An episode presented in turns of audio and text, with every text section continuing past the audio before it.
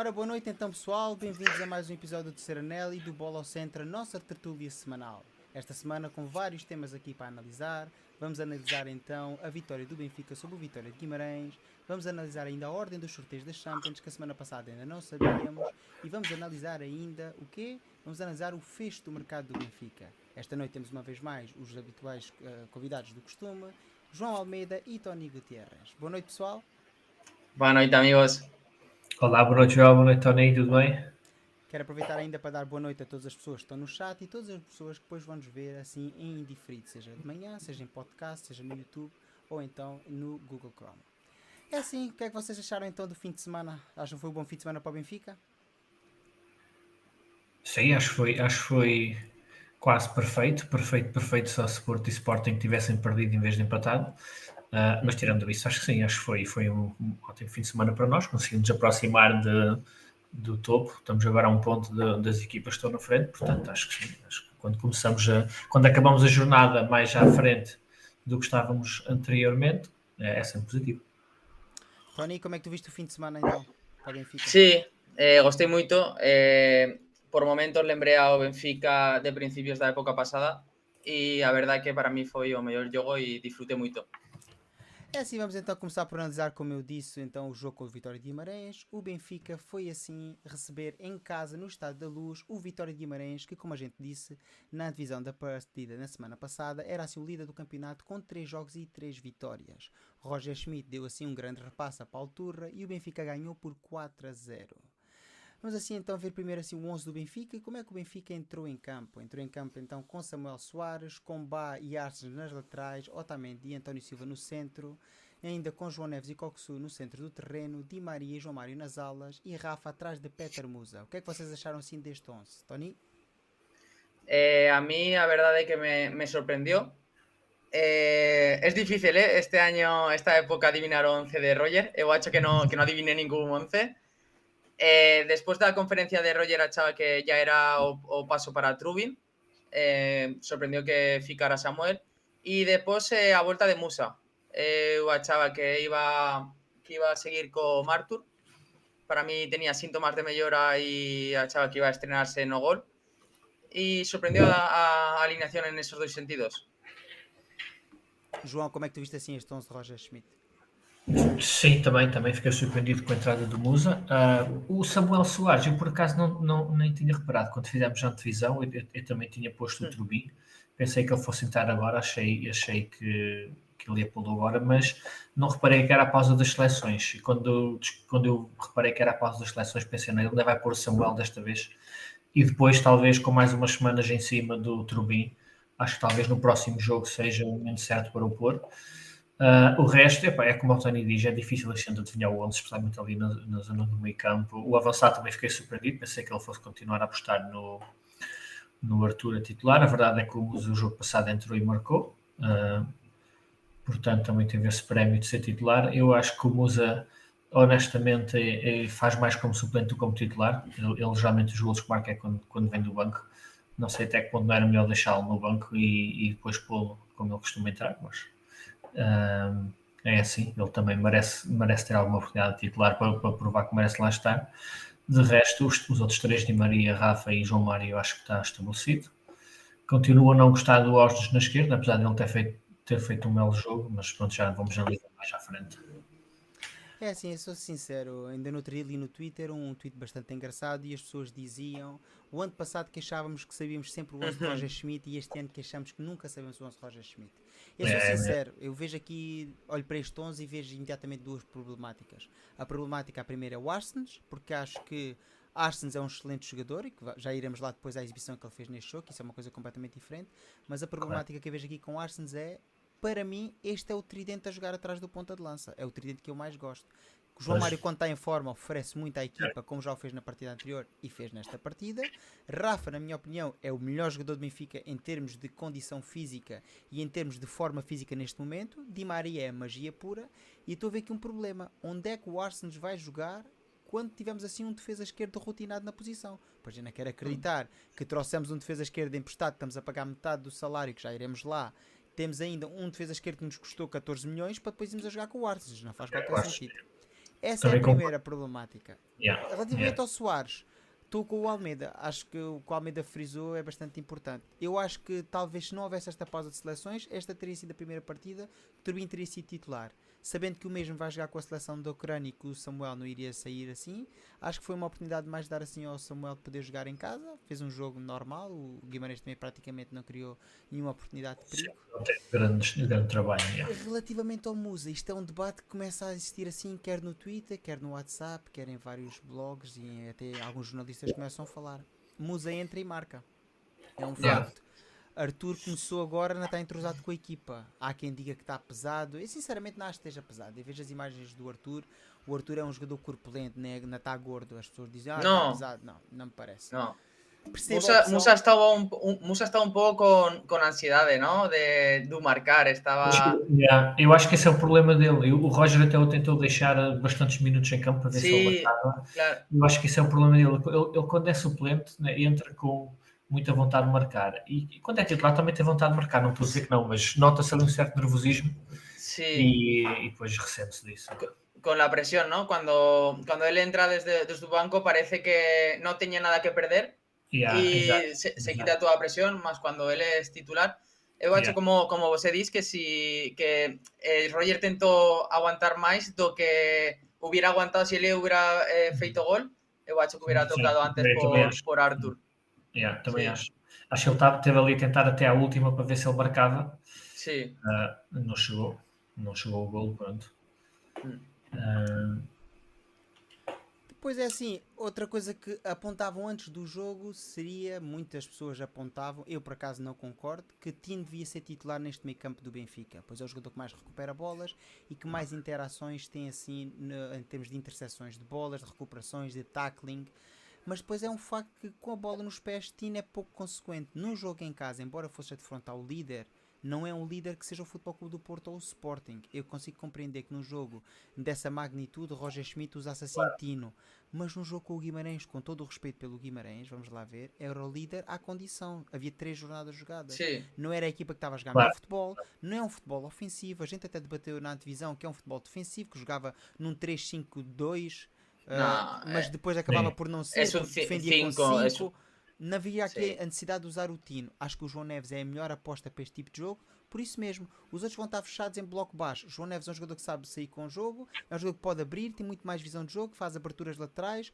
é rápido pelo centro, recupera a bola, tem garra. Eu sinceramente, eu não. O Vicente fez assistência para o, sim, sim. Para o gol do Musa, não foi? Foi ele. Sim, sim. João Neves, yeah, yeah. sim, não tem, tem uma qualidade com, com bola nos pés que poucos têm e neste tipo de jogos. Lá está. Quando são assim jogos em casa, eu penso que a dupla vai ser desta e depois esporadicamente contra Porto, contra Sporting, contra Braga, talvez na Champions. Na Champions. Entraria o Florentino, uh, mas vamos ver. Mas depois também depende muito da forma dos jogadores, não é? E do momento da equipa. Ah, esse espetáculo, ¿eh? a, a personalidade que, te, que tiene o miúdo con a idade que tiene Sim, sim, foi, é, é uma coisa do outro mundo. Temos aqui a nossa primeira mensagem no chat, Facebook, boa noite então. Diz aqui: Vejo no Musa um jogador sim, mas um eterno inacabado. Sim. É assim, já falámos sobre isso. Tem algumas fragilidades e tem algumas deficiências, pelo menos de base, que eu vejo no jogador. Não vejo que o jogador seja um é. jogador já feito, para já. Ainda é novo, mas também não é assim tão novo. Acho que é um jogador de qualidade que tem é novo. demais. É já devia também, acho que ele já devia ter. E já está no Benfica, que é o terceiro ano este? Não, não, este é o segundo ano, este é o segundo ano. Veio o ano passado do Boa Vista. A questão é: é o eterno jogador que vem de um clube pequeno, que brilha ou começa a dar nas vistas e o Benfica absorve, na tentativa assim de conseguir que saia assim um coelho da cartola eu não penso que Musa tenha condições para ser o avançado titular do Benfica. Acho que neste Também momento, não. atendendo à conjetura do jogo, foi a melhor solução ali para o Roger Schmidt, até porque estava a começar a sofrer algumas críticas relativamente a Arthur Cabral, ele também não queria queimar o jogador. O que depois não Exato. entendo é que o Peter Musa vai jogar praticamente toda a partida, salvo ele jogou até o minuto 82 quando foi substituído. Isso é que eu Sim. acho que já foi excessivo. Acho que Arthur podia ter perfeitamente entrado aí aos 60 minutos, uma vez que Arthur não é Sim, selecionável e não ia jogar pela seleção. Yeah. Eu também teria feito então o Arthur mais até porque o Arthur também precisa de minutos de confiança, não é? Ele, ele, ele estava a tentar que o Musa marcasse o golo, mas o Arthur também precisa de minutos e de confiança. de confiança. Concordo também com o que tu disseste, também está a proteger um bocado o jogador, porque o Arthur entrou na equipa por tinha de entrar, porque o Musa foi expulso e se calhar até mais cedo do que ele se pudesse escolher, teria escolhido, pois por, porque teve público, porque não havia mais ninguém. E, e claro, também está a expor o jogador a um, criticismo quando o jogador ainda não está entrosado com a equipa. E compreendo, mas agora também só dando-lhe minutos é que ele ganha esse entrosamento e essa confiança. Fico bastante contente por observar que o João Mário voltou então à forma que nos habitou ano passado. Começa a ser um jogador muito mais consequente e, como eu já disse várias vezes, quer nos vídeos, quer aqui nos diretos, na minha opinião, o João Mário é a extensão de Roger Schmidt em campo. É o jogador sim. que melhor entende o modelo da ataque. Sim, sim. Sim, sim. jogou muito bem também. Mas Aí, bem. Parece estar a voltar à forma do ano passado. Sí, a mí me lembra lo que has dicho de que es su extensión en el campo cuando Jorge Jesús decía de, de Pablito de Aymar que era, que era su extensión en el campo, que era el yeah. entrenador, no Rebaldo. Y para mí Joao es igual, eh, pero hay un perjudicado en todo esto que yo eh, pienso muy tonele, que es Neres. Porque sí. si cuando Neres está al 100% y Joao Mario no está bien, eh, juega Joao Mario, imagina ahora que Joao Mario ya comienza a estar bien eh, yeah. cuando no, no, no, va a llegar nunca. Eso me, mentalmente yeah. eh, es, es, difícil, es difícil para un jugador decir estoy, estoy top, eh, meu no comp competencia no está y no yo Cuando yeah. este va a ser impossível jogar.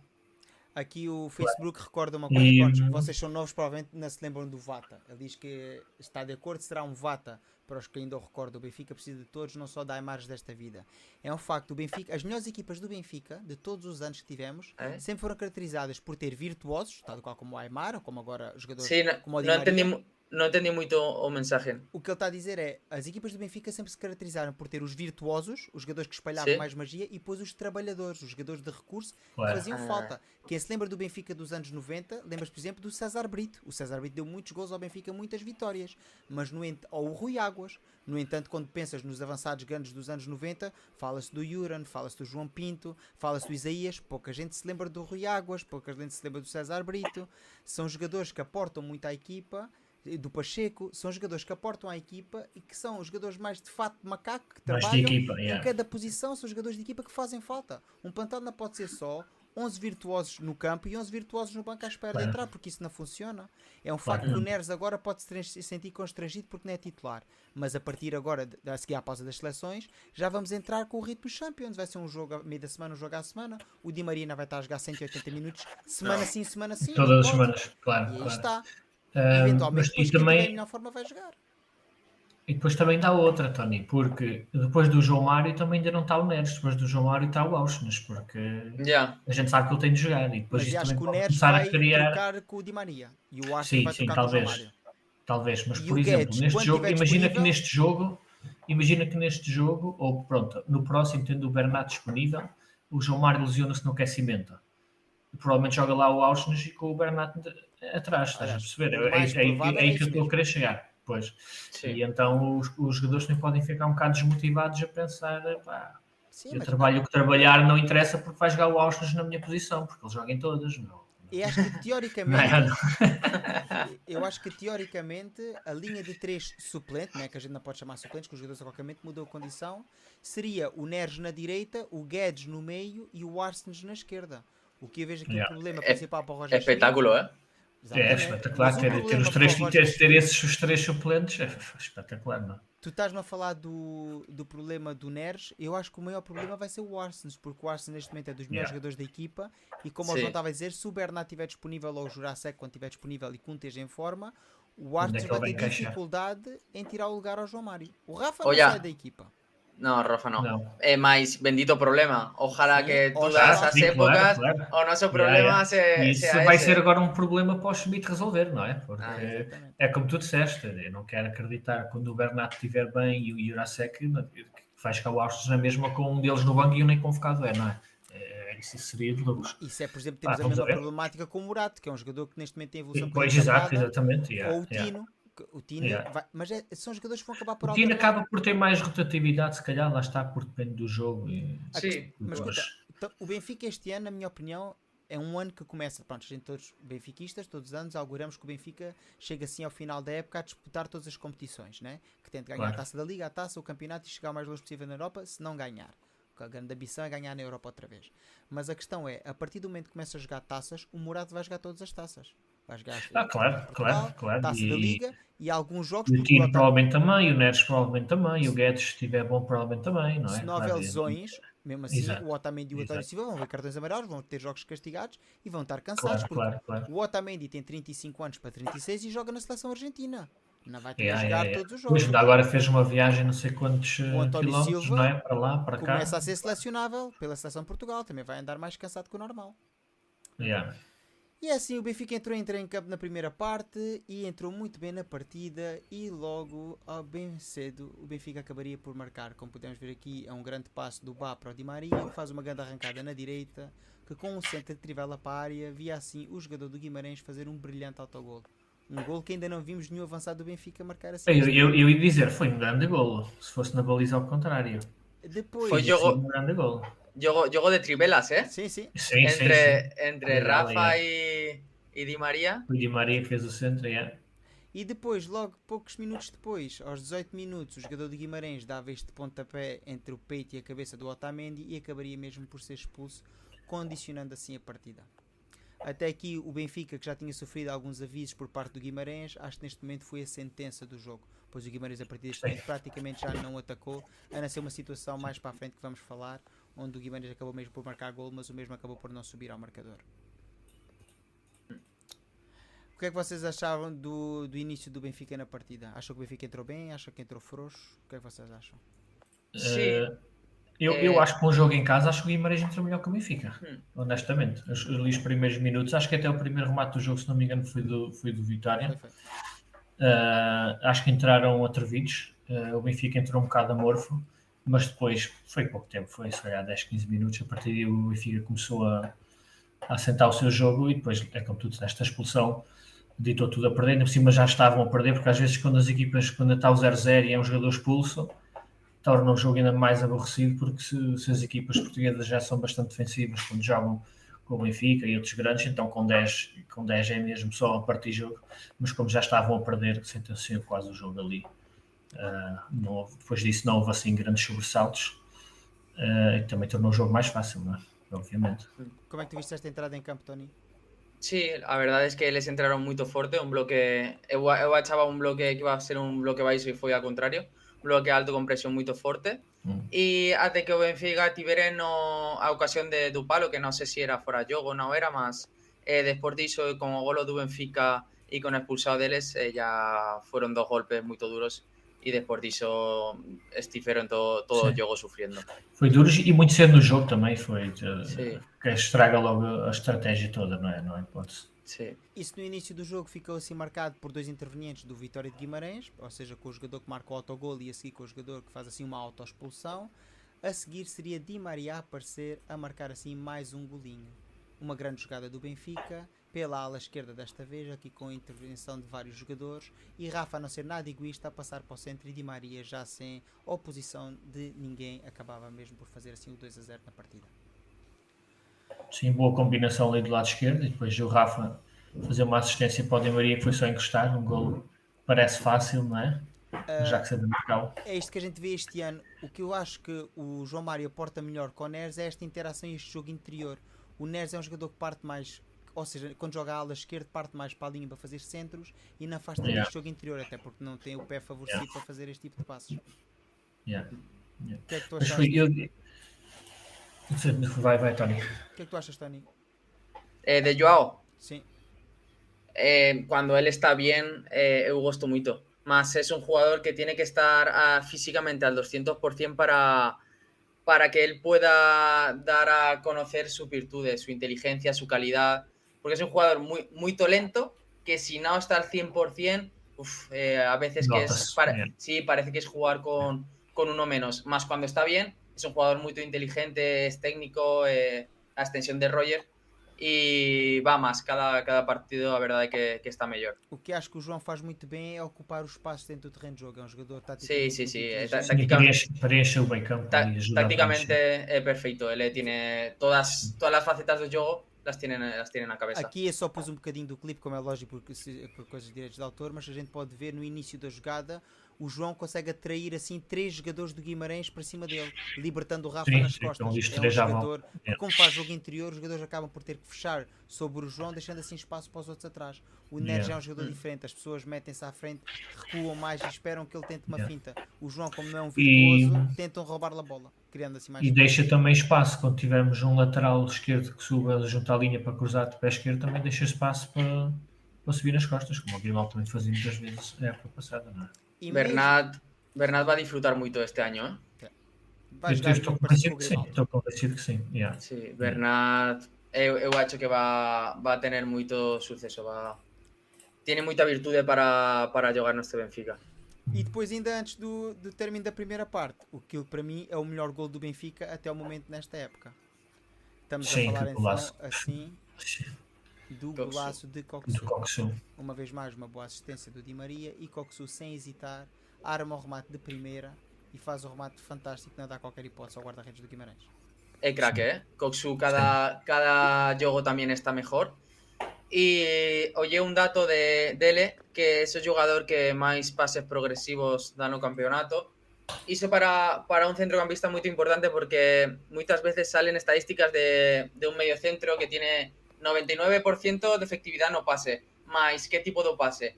Coxu fa tipo de pase rompiendo líneas de, da línea adversario.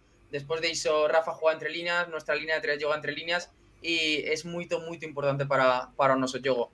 Eu gosto moito dele.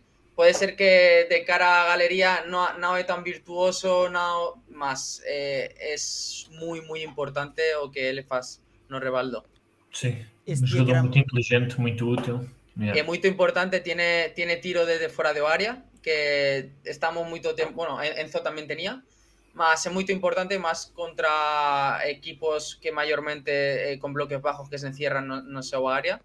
Tener un jugador que puede marcar a diferencia así es, es importante Sí. para nós.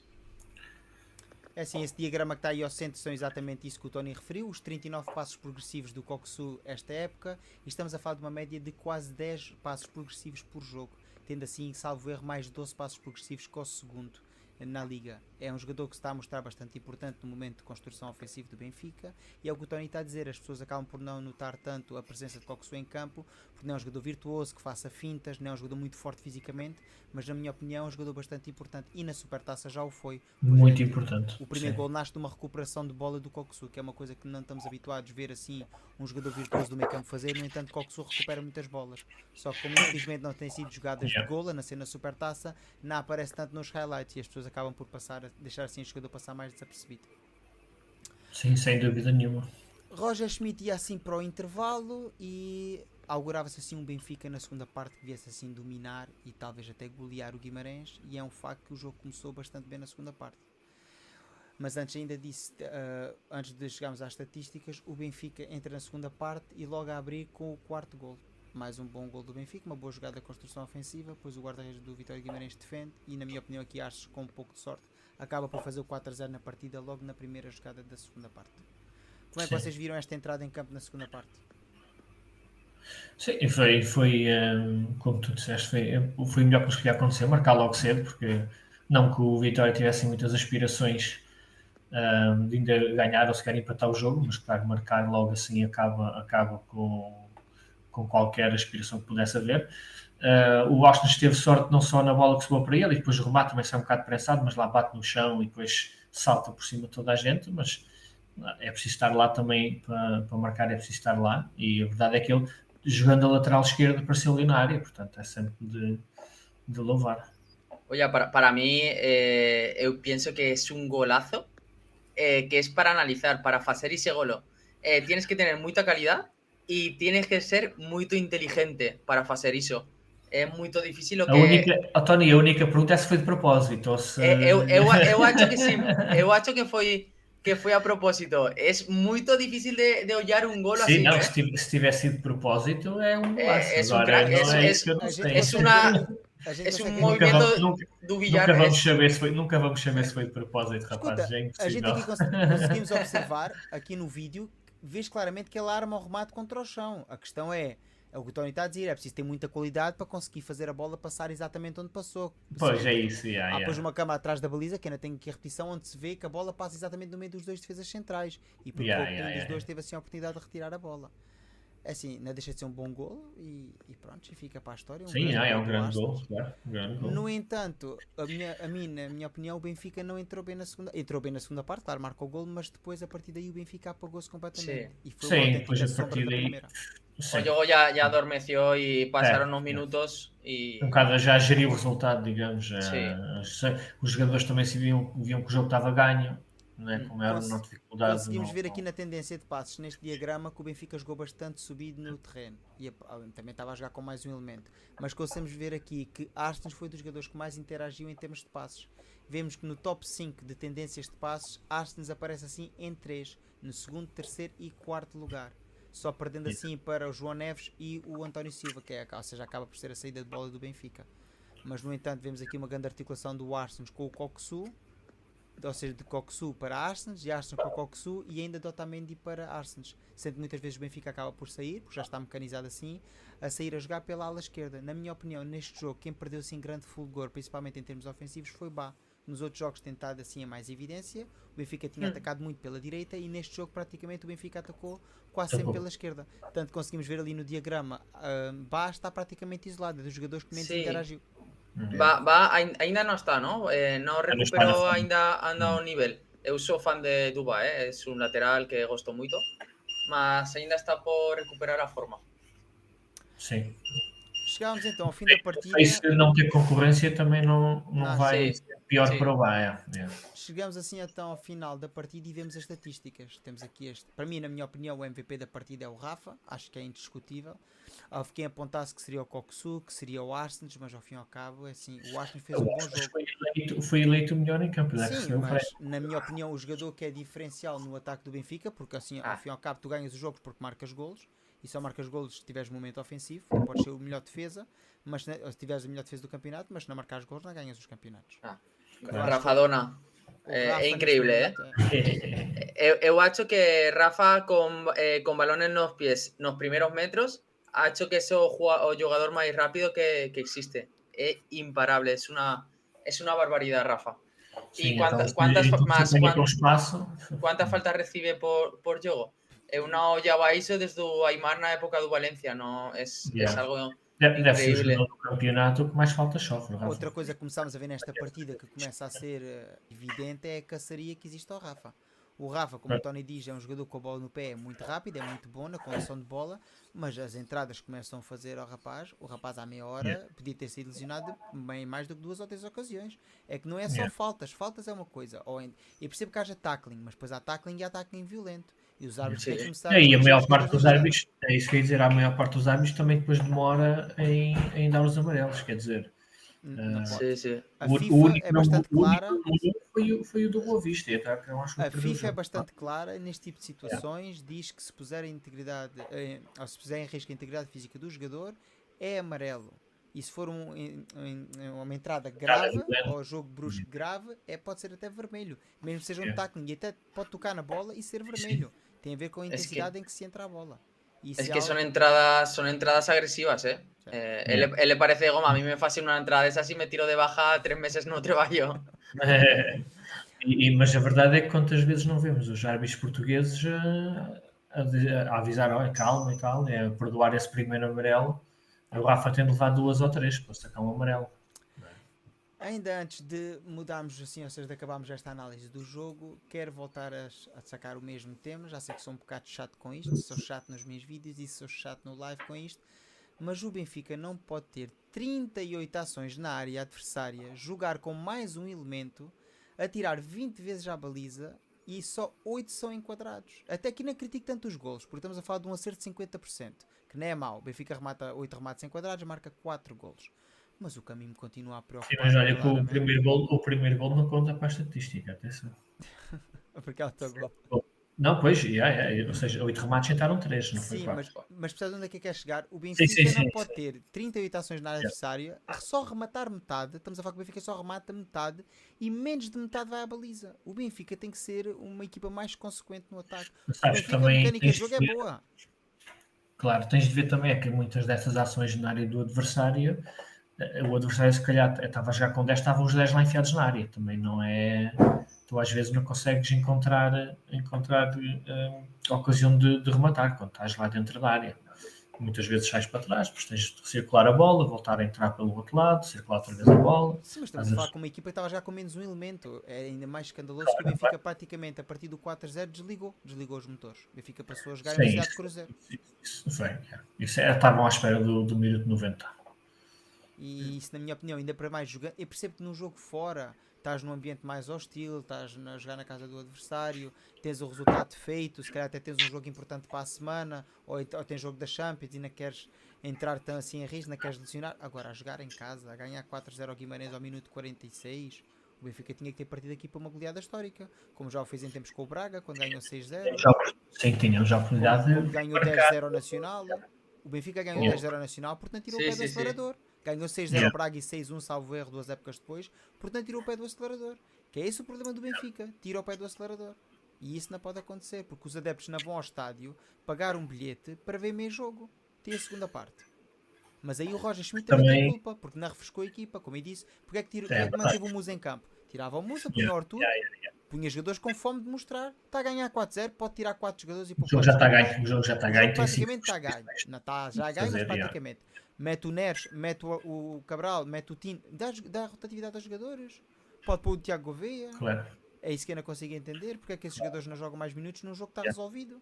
O Di, Maria, o, Di, o Di Maria voltou a jogar aos 90 minutos? Desde que Acho teve que aquelas declarações, nunca mais foi substituído. Vê lá, um, um jogo está a ganho, 4-0, a jogar contra 10, pá, e o Di Maria com 35 anos faz os 90 minutos, pá, estamos a brincar. É que aos 90 minutos já, é, por, pelo terceiro jogo consecutivo. por cima, uh, sabendo, se ele, se ele já não fosse convocado para a seleção, era naquela água, vai parar uma semana ou duas, vai ficar aqui a recuperar, está-se bem. Foi, foi à seleção, não é? Foi sim, sim. E estamos a falar de três jogos consecutivos a jogar os 90 minutos. E agora assim sabemos que o Di yeah, vai à seleção um, um, e vai jogar. Para lá, mais um gol para cá, vai jogar na seleção. Yeah, não, não, também não percebi também não percebi. Como o João disse bem, chegamos agora à paragem das seleções. Vamos estar assim praticamente duas semanas sem o Benfica jogar para o Campeonato Nacional. E é assim neste momento o panorama da Liga Portugal Betclic. Temos assim um surpreendente Boa Vista em primeiro lugar, após a vitória na jornada inicial contra o Benfica, com os mesmos pontos do Porto e do Sporting, sendo que o Boa Vista é a equipa que tem melhor overall de gols, tendo mais 5 sendo que os rivais do Benfica, Porto e Sporting têm mais 3. O Benfica é a equipa que tem o melhor overall, com mais 6, no entanto tem menos um ponto que os adversários diretos.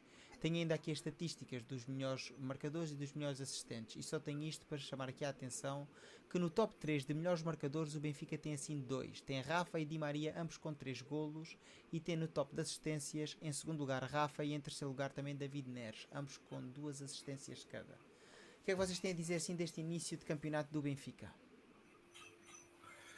Acho que se não fosse aquele percalço na primeira jornada, teria sido perfeito, mas uh, desde então nós estamos a começar a assentar o nosso jogo. Vamos a ver se esta pausa nos vai fazer bem ou mal. O ano passado acho que as pausas não fizeram grande bem ao Benfica. Uh, espero que este ano seja diferente. Uh, mas lá está, o jogo também a jogar contra 10 também ajuda, obviamente, mas este último jogo foi, foi acho que foi o melhor desde que, desde que começou a época. e esperemos que seja para continuar assim. Sí, eu acho que o inicio non foi non foi perfeito con a derrota con Boavista. No segundo partido como Estrela ya estábamos un poquito nervosos eh, cuando non, non abríamos o marcador. Mas agora para o para de selecciones acho que foi no punto perfeito, o mellor jogo da temporada. Nos vamos con buenas sensaciones e como, como dice yo, o a pasada época non tivemos moito bon suceso despois do Parachen, mas acho que, que agora es bom. Eh, tenemos moi buenas sensaciones e ahora a dar continuidade a esse jogo.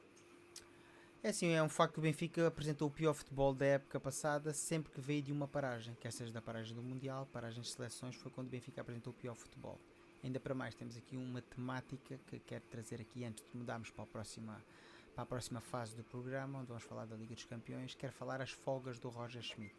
Roger Schmidt voltou a dar assim 5 dias de folgas aos jogadores, sendo que o mesmo só tinha 10 jogadores, cerca de 10 jogadores para treinar, pois os outros estavam assim sendo selecionados por cada país.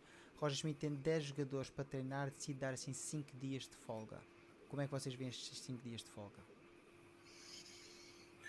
Eh, a ver, personalmente, por experiencia, eh, a ver, el balneario, eh, el control de balneario es difícil en Tao. Es un tira y afloja, como se dice aquí en España.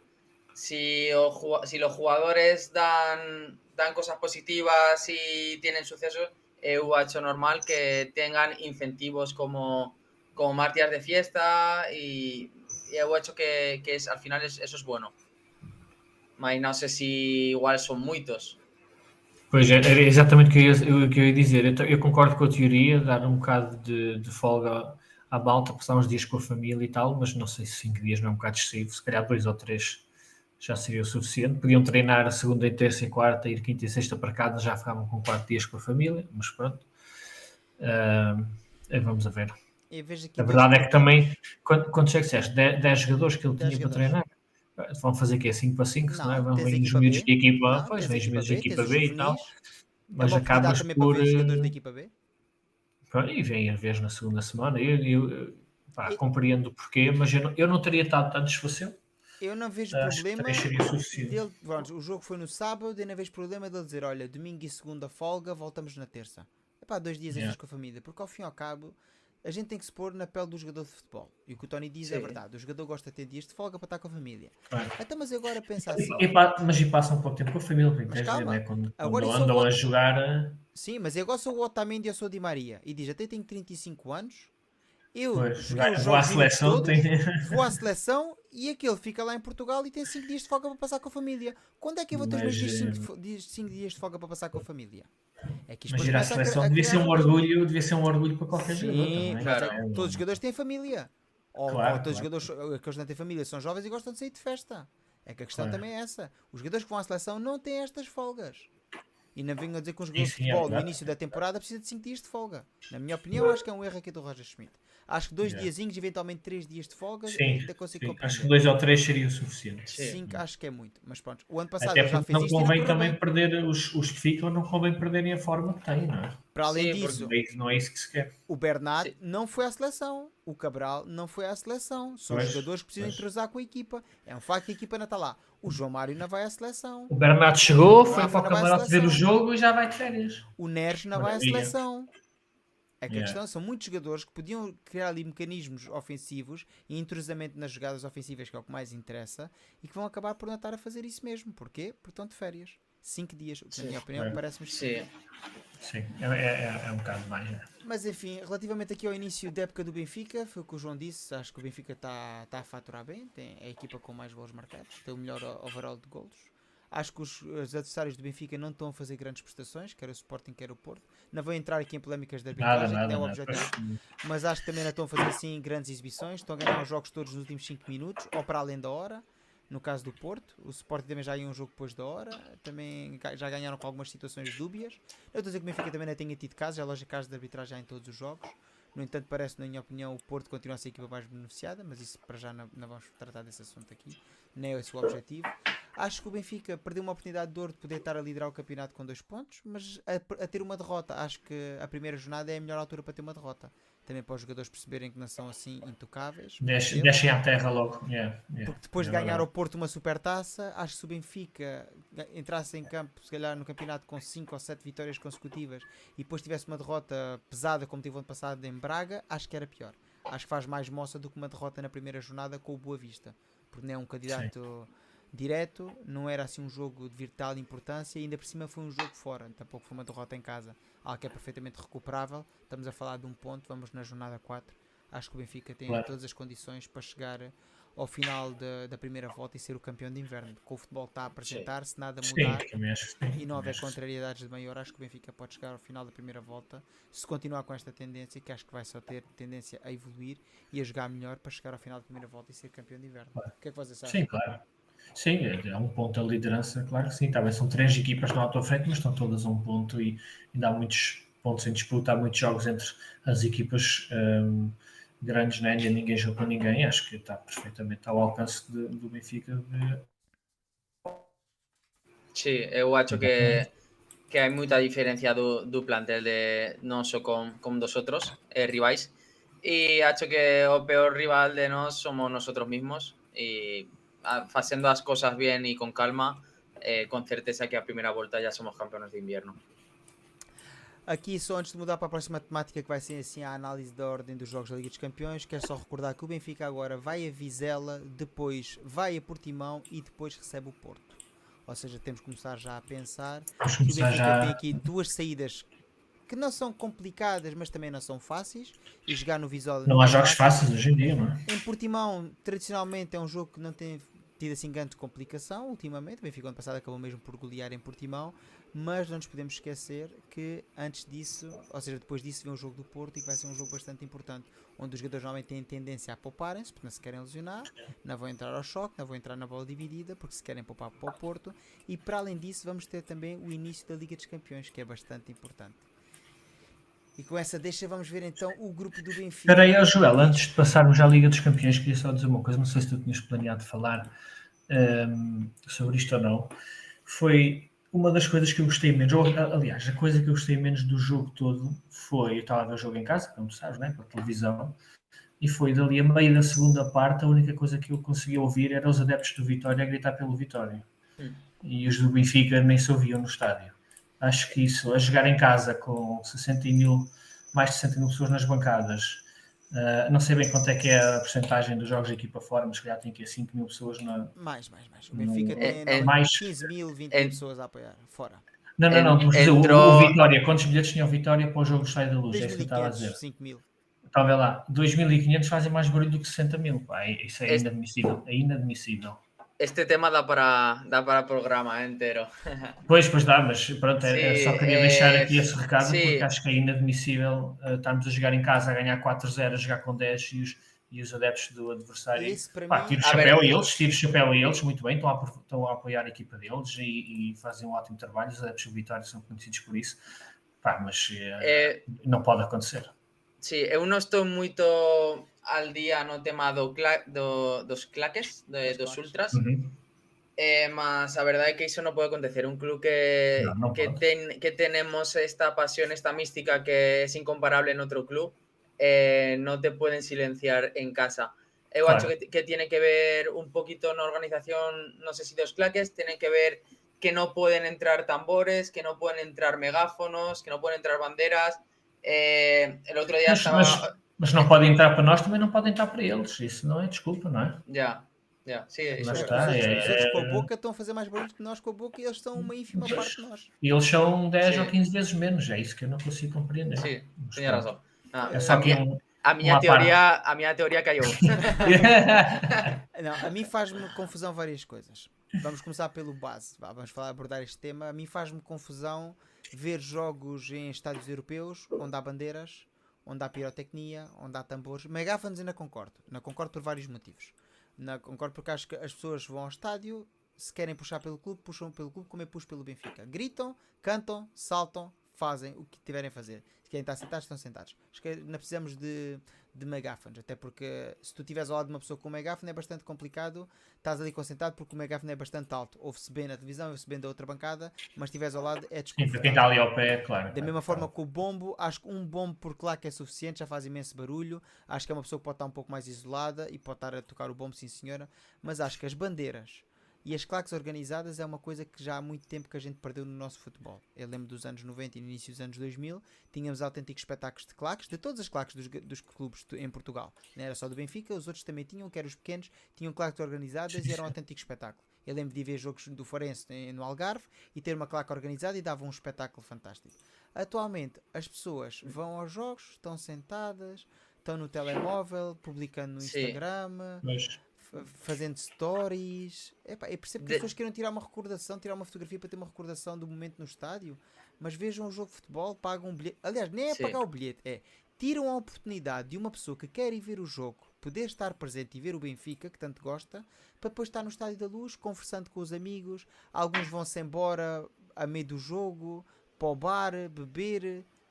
É, epá, é comportamento que eu não consigo entender, mas lá está, pois cada um tem o direito de fazer o que quer com o seu dinheiro e com o seu bilhete, comprar e não ir. Pá, é algo que a Desde- faz muita confusão. ¿Desde qué, ¿Desde qué fecha no, desde qué año no se dejan entrar banderas, megáfonos y tambores ao estadio? Pá, Más já menos. Há muito tempo, se calhar há uns.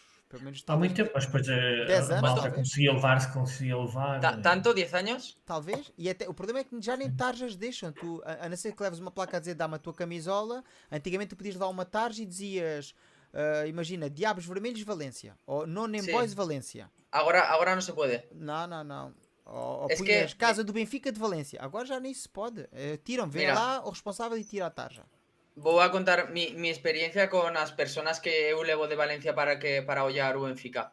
Eh, eles fican eh, moito impresionado con, con a previa antes do jogo, eh, despois cando entran no estadio con a belleza do estadio, eh, con el vuelo de águila e con o himno, eh, fica moito impresionados e despois cando antes de comenzar con a con as banderas, con a canción cada vez máis rápida, mas hai a moita eles dicen que hai moita diferencia entre eh, antes do jogo e cando o árbitro pita o inicio.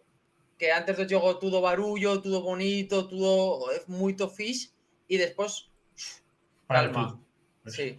E mas iso eh, na, nos primeiros años que eu seguía o Benfica non pasaba. O pri, a primeira vez que eu fui a ollar Benfica foi contra o Salque, que eh, o estadio eh, a pouco lle o resumen do jogo, e o estadio estaba vacío, mas había barullo no, no estadio, eh, eh, era, era diferente. E o estadio estaba vacío, era un día de lluva, eh, horrible, más mm, a diferencia nos primeiros años que viajaba para como agora.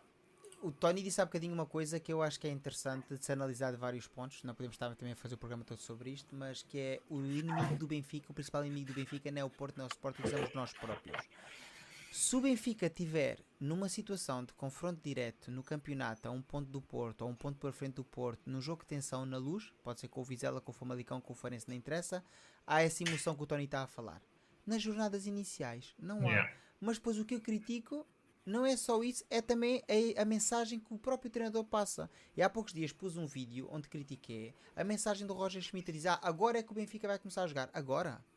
Então, então, então eu estou a assumir que se o Benfica só vai começar a jogar agora, o Roger Schmidt e os jogadores não vão receber até agora. Porque se o Benfica vai Claro. começar a Tem, jogar tem a que começar a agora, jogar logo desde o início, Sim, claro. porque se aparecer no trabalho entre às 7 da manhã, sai às 8 e só começar a trabalhar a partir das 6 da tarde, a minha chefe vai-me perguntar. Então, mas eu estou-te a pagar desde manhã? Ah, não, não. A partir de agora é que eu vou fazer trabalho. Não, não. Tu estás a ser pago desde as 7 da manhã. e o mesmo se passa. O Benfica tem que jogar do primeiro ao último Claro, claro. minuto. Nada, desculpas. Claro, eu claro, percebo que se claro. tira o pé do acelerador ao minuto 80 a ganhar 4-0. Mas não ao minuto 46. E isso acaba por tirar a- galvanização dos adeptos. Porque se os adeptos estiverem a ver um Benfica amorfo, Claro, que quase não claro. ataca, não há desculpa para a primeira parte. As primeiras partes no Estádio da Luz ultimamente têm sido horríveis em termos de apoio. Está ali o público calado, quase não interage. Depois já, já tenho visto em alguns, em alguns programas desportivos também no YouTube onde as pessoas se queixam porque alguém se levanta à frente e diz: Ah, senta-te. Que é que é ver o jogo sentado? É pá, tu estás num estádio de futebol. A pessoa está à tua frente, paga um bilhete, tem todo o direito a levantar-se. Claro, se pela quer, se quer equipa. estar de pé, está claro. É- Claro. Este tipo de atitude no estádio da luz eu não consigo compreender. Não tem de estar o jogo todo em pé, não tem de estar o jogo todo sentado, tem que haver um meio termo. Eu percebo essa parte, até porque há crianças que, não- infelizmente, mesmo que estejam em pé, não conseguem ver um jogo se tivesse uma pessoa à tua frente em pé. Ou mesmo eu que sou pequenino, também tenho essa dificuldade às vezes. Mas no ambiente de jogo, no ambiente de euforia, estás a ganhar 4 tu tens que cantar.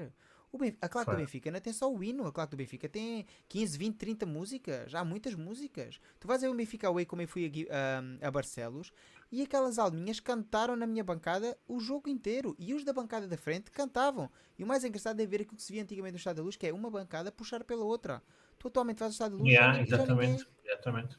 É coisa que eu não consigo Quando contar. gritava um ao Benfica e o outro ao Benfica, nem, nem que fosse só isso, nunca mais ouvi isso. E, e depois, e depois aplaudiam-se todos e era uma coisa bonita de se ver para quem vai a primeira Yeah, vez ao estádio. É um yeah, grande ambiente. Yeah.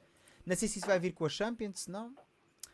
Esperemos É que venha que nos jogos todos em casa, não é só na Champions. Mas... Ora, por falar nas Champions, o Benfica foi assim selecionado, ou seja, no draw das Champions, apareceu no grupo D, onde vai enfrentar o Inter de Milão, o Red Bull Salzburgo e os espanhóis da Real Sociedad. A semana passada, quando fizemos assim o nosso live, só sabíamos então dos constituintes do grupo do Benfica e não sabíamos da ordem dos jogos, sendo que é assim difícil de analisar como é que o grupo poderá eventualmente evoluir. No entanto, todos nós estivemos de acordo que o Benfica tem grandes possibilidades de passar, quer em primeiro, quer em segundo, sendo que a outra equipa mais forte do grupo, teoricamente, seria o Inter de Milão, até porque é um atual finalista da Liga dos Campeões, sendo que as equipas mais fracas seriam a Real Sociedade ou Salzburgo. Felizmente já temos então a ordem dos jogos. E esta vai ser então a ordem dos jogos. Como aqui o Plexi já tinha dito, o Benfica inicia assim a, a Liga de Campeões este ano, no dia 20 de setembro, na primeira jornada em casa com o Red Bull Salzburgo. Vai seguidamente ao Inter, recebe a Real Sociedade, vai a Donostia, recebe o Inter de Milão e acaba na Áustria. Como é que vocês veem assim este calendário, pessoal? Uh, eu penso que começa otimamente bem, em, em, casa com aquela que é, na minha opinião, a, a, equipa mais fraca do grupo. Não, não, não considero Salzburgo uma equipa fraca, mas acho que das quatro, acho que é a que está um nível abaixo, não é? Ou dois até. Uh, e começar em casa, que esperemos que comecemos logo com uma vitória. Depois vamos, vamos jogar contra o Inter em Itália. Um, e depois aqueles dois jogos no meio também vão ditar muito do que vai ser um, a passagem do Benfica aos, aos oitavos de final, porque vai se decidir muito nesses dois jogos, na, naquela dupla jornada contra a Real Sociedade. Uh, e depois é bom, depois disso, caso haja algum percalço, é bom jogar com o Inter em casa, é melhor jogar do, em casa do que fora, depois desses dois jogos, caso uh, não façamos tantos pontos como queremos. Uh, e depois acabamos a ir visitar o Salzburgo, eu espero que já com a qualificação garantida, mas se não, também teremos todas as condições de ganhar ao Salzburgo na Áustria e, e, e passar. Como é que tu vês também? Sí, eh, clave, empezamos bien contra o rival máis, en principio, máis fraco. Eh, máis clave, dobre enfrentamiento con, con a Real. Eh, depende de como, como acontezca, eh, ya podemos ir para hoyo como Inter con casi toda.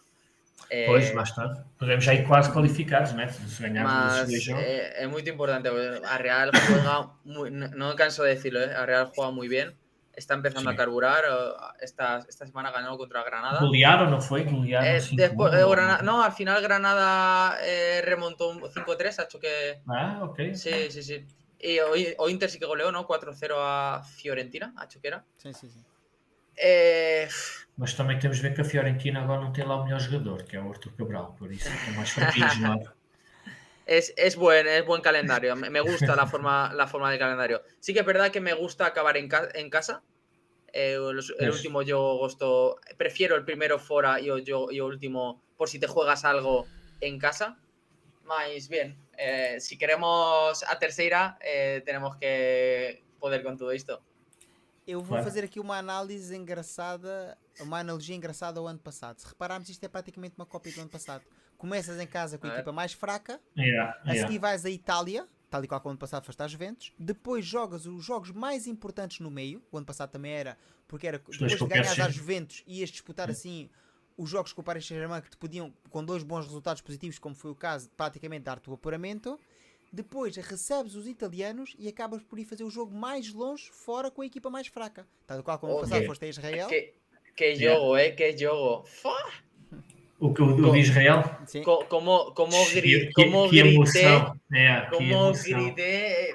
Ah, espetacular, espetacular. Foi épico esse Agora, jogo. Agora, analisando aqui isto, e temos ainda mais uma particularidade. Jogamos em Itália na mesma semana que com o Porto. A única diferença é que ano passado foste à Juventus e depois ao Dragão, e agora vais, prim vais, recebes primeiro o Porto e depois vais ao Inter. Ou seja, só muda aqui que jogas com o Porto em casa e depois na mesma semana vais assim ao Porto. Depois temos aqui no, du no duplo confronto com a Real Sociedade, no jogo mais importante dos dois, que é o jogo que vais assim a Donostia, no dia 8 de novembro. No fim de semana seguinte, vais assim jogar com o Sporting, o que não é nada bom, porque assim é aplica, obriga assim o Benfica a duplo esforço, mas também é um jogo em casa, onde o Benfica recebe o Sporting. Mas também é assim, nesta, volta, mas nesta altura do ano também há poucas semanas em que não iria calhar um jogo assim uh, num jogo de, de, numa semana de Champions e também eu, os dois clubes, o portanto o Porto com o Sporting também estão nas competições europeias, não sei que jogos é que têm, mas uh, também vão ter um jogo uh, nessa semana, portanto também em teoria estarão tão cansados ou tão frescos como nós. Uh, agora podem ter jogos mais fáceis ou não. O Sporting de certeza que vai ter jogos mais fáceis, porque a Liga Europa não é, não é a Liga dos Campeões. mas temos de minutos nas canetas não é? Pois, exato, é isso, é isso. Eles também vão ter jogos importantes. O único, em teoria, talvez poderá descansar jogadores será o Sporting, mas lá está, não sei o calendário deles, mas podem ter até uma equipa bastante fraca nessa jornada e descansar alguns titulares, mas nem faço ideia, não, não sei. Uh, mas minutos também vão ter. Eu sinceramente, pronto, isto lá está, isto é aqui a gente cada um está a dar aqui os nossos bitetes, a nossa opinião. E nesta, nesta opinião eu percebo o que é que o Tony quer dizer, prefere acabar o último jogo na luz. Eu preferia ter o último jogo na luz se estivéssemos a falar que o primeiro jogo era o Inter.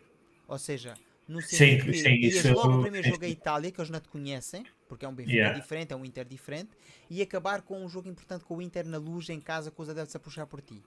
Mas yeah. estamos a falar que o primeiro jogo é com a equipa mais fraca, e prefiro começar a Liga dos Campeões com uma vitória, oxalá que sim, que o Benfica ganhe, por exemplo, 3-0 ao Salzburgo em casa. Dá logo uma força aos jogadores para o jogo com o Inter na Itália.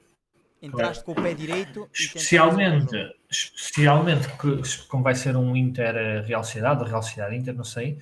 Um, é, eles até podem empatar, porque a Real Sociedade tem, um, tem uma equipe muito boa. E se eles empatarem, ficas logo em primeiro no grupo, não é? Dá, dá um alento também aos jogadores Olha, o Politics uh, Frames diz aqui que na Real Sociedade do ano passado, daquilo que ele acompanhou, é uma equipa bastante coesa defensivamente e que explora os contra-ataques. É, é, é. Isso foi o que a gente falou no live da semana passada. Tem dois jogadores muito fortes, que é o Oriazabal na esquerda e o Takeshi Kubo na, no centro ou na direita. São dois jogadores muito rápidos. Tem ainda um meio campo bastante forte com o Merino. Tem um guarda-redes também bastante bom. Vai ser uma equipa complicada e acho que... Sim, é muito boa equipe o segredo deste grupo vai ser mesmo, como o Tony disse, no duplo enfrentamento. Primeiro recebes o Real, o que na minha opinião, mais yeah. uma vez, é positivo, porque recebes a Real em casa e depois é que hum. vais ao campo da Real Sociedade. Yeah. Eu dizia ainda aqui que o Sporting joga com o Rakov da Polónia antes do, do Benfica. Yeah. O Facebook diz que vai assistir aos dois jogos no Estado da Luz e tentar garantir o jogo com o Inter. Eu, daquilo que a minha previsão, ou seja, as minhas expectativas este ano para o Benfica Champions, será ir ver o jogo a Donostia, será ir ver o jogo a Salzburgo e se conseguir arranjar bilhete, uma vez que não consegui assim assegurar o Red Pass este ano, continuo na lista de espera, infelizmente. Essa é mais uma temática para tratar no programa. Uh, vou tentar arranjar jogo, uh, bilhete para o jogo com o Inter em casa, uma vez que já vi o ano passado em Sassir contra o Inter.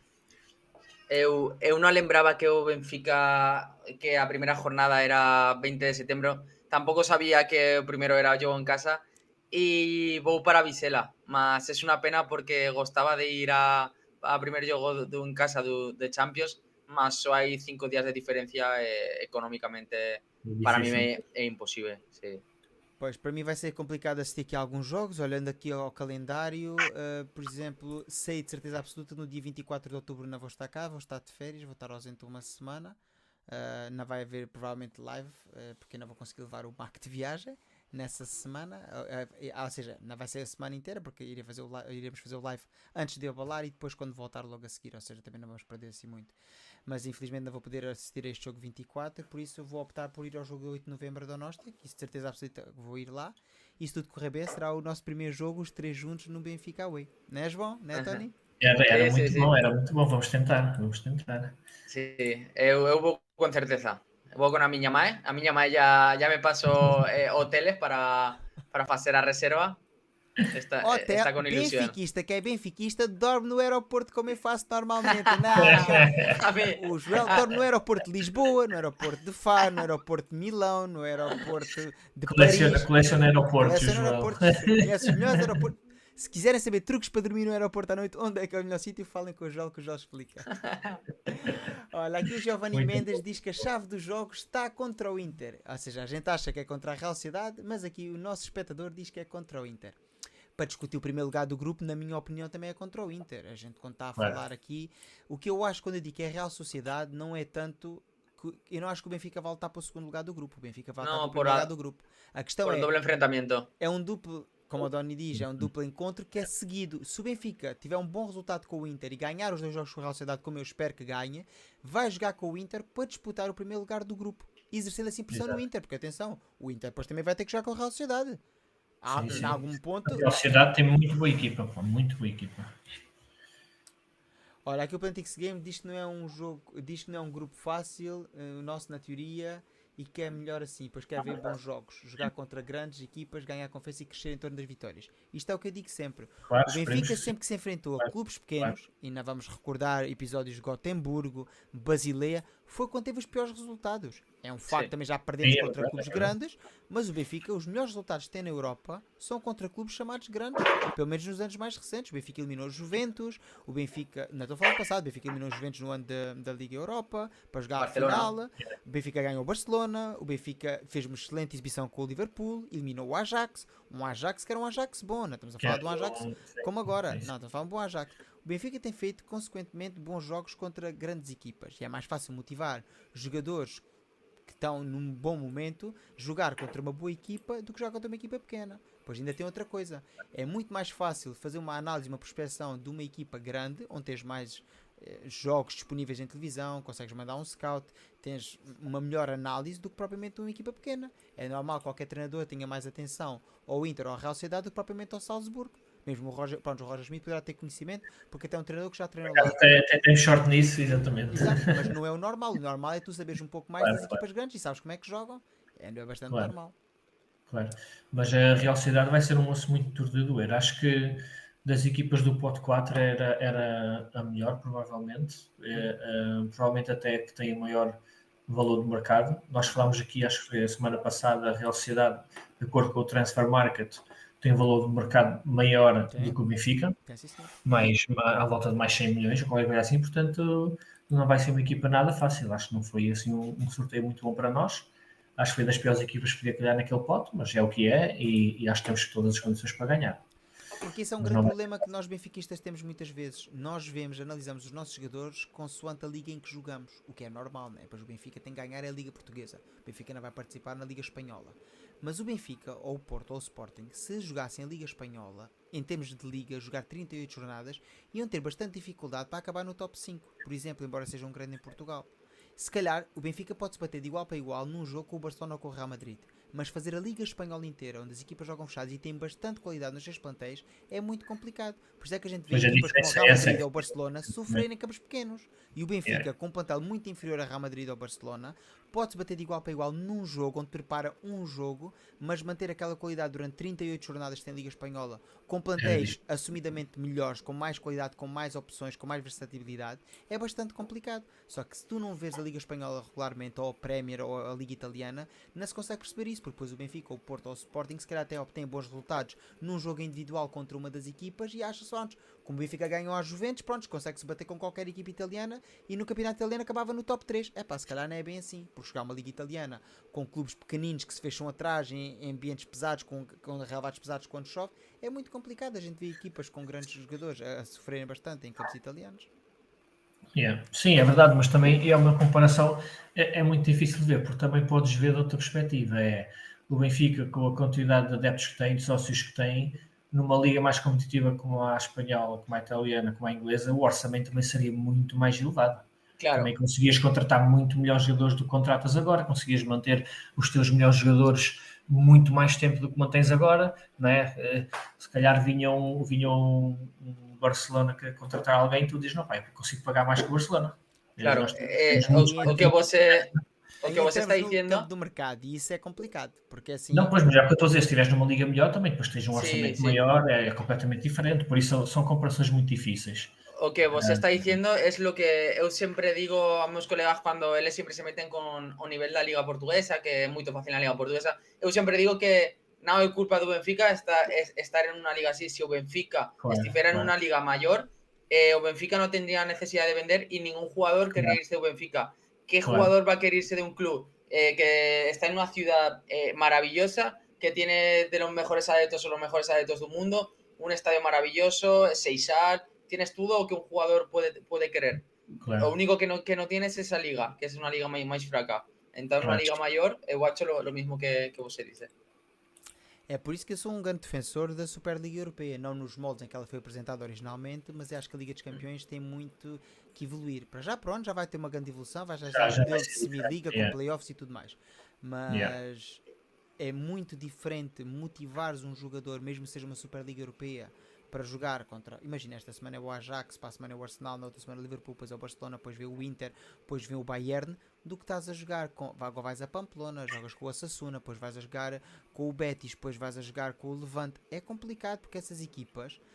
Não nos podemos esquecer, por exemplo, o Darwin, que foi um grande avançado no Benfica, estava na segunda divisão espanhola. Estamos a falar que os jogadores em Espanha, mesmo nas equipas pequenas, têm muita qualidade. Tem muita qualidade, sim, Muita sim, qualidade. Por exemplo, o Betis acabou de contratar esta semana o jogador marroquino que estava a despontar no Barcelona, que é o Abde. Pagou 10 Abde, milhões de muito bueno. euros, que é um jogador muito bom. Mas se o Benfica tentar ir comprar o Abde ao Barcelona, o Barcelona vai pedir 30 milhões de euros. Vende a 10 milhões porque é para o Betis. Mas temos o mesmo problema aqui em Portugal. Sempre que o Benfica bate à porta para comprar um Ah, jogador, é, por isso eu acho que esse argumento que tu estavas a usar, João, é um facto que o Benfica tinha mais dinheiro para contratar, mas é que por ser o Benfica, quando bate à porta, diz: Ei, é o Benfica. O Benfica vende por 100 milhões. Até a vocês não vende por 10 milhões. E a vocês vende por 30. Isso é 40. problema que o Real e que o Barcelona e que o City e que o Exatamente. PSG. O Benfica é um grande europeu. Quando vai comprar, as pessoas dizem: "É, então vocês vendem todos os Claro. anos por 100, 150 milhões e eu vou-vos vender aqui um jogador por 20 e depois vocês podem vender por 150. Não, eu vendo já por 30. E Ou também então depois é quase preciso 50%. ter, ter, estás- ter gajos muito competentes no mercado, a ver negócios, teres um scouting muito bom para comprar os jogadores também antes, como o Darwin. É preciso também ter olho para ver que o gajo, apesar de estar na segunda divisão espanhola, vai ser jogador para é? Claro. Exatamente. Exato. E depois tens ainda outro problema que é, a gente fala sempre, ah, o Benfica na venda. Tem a vontade do jogador.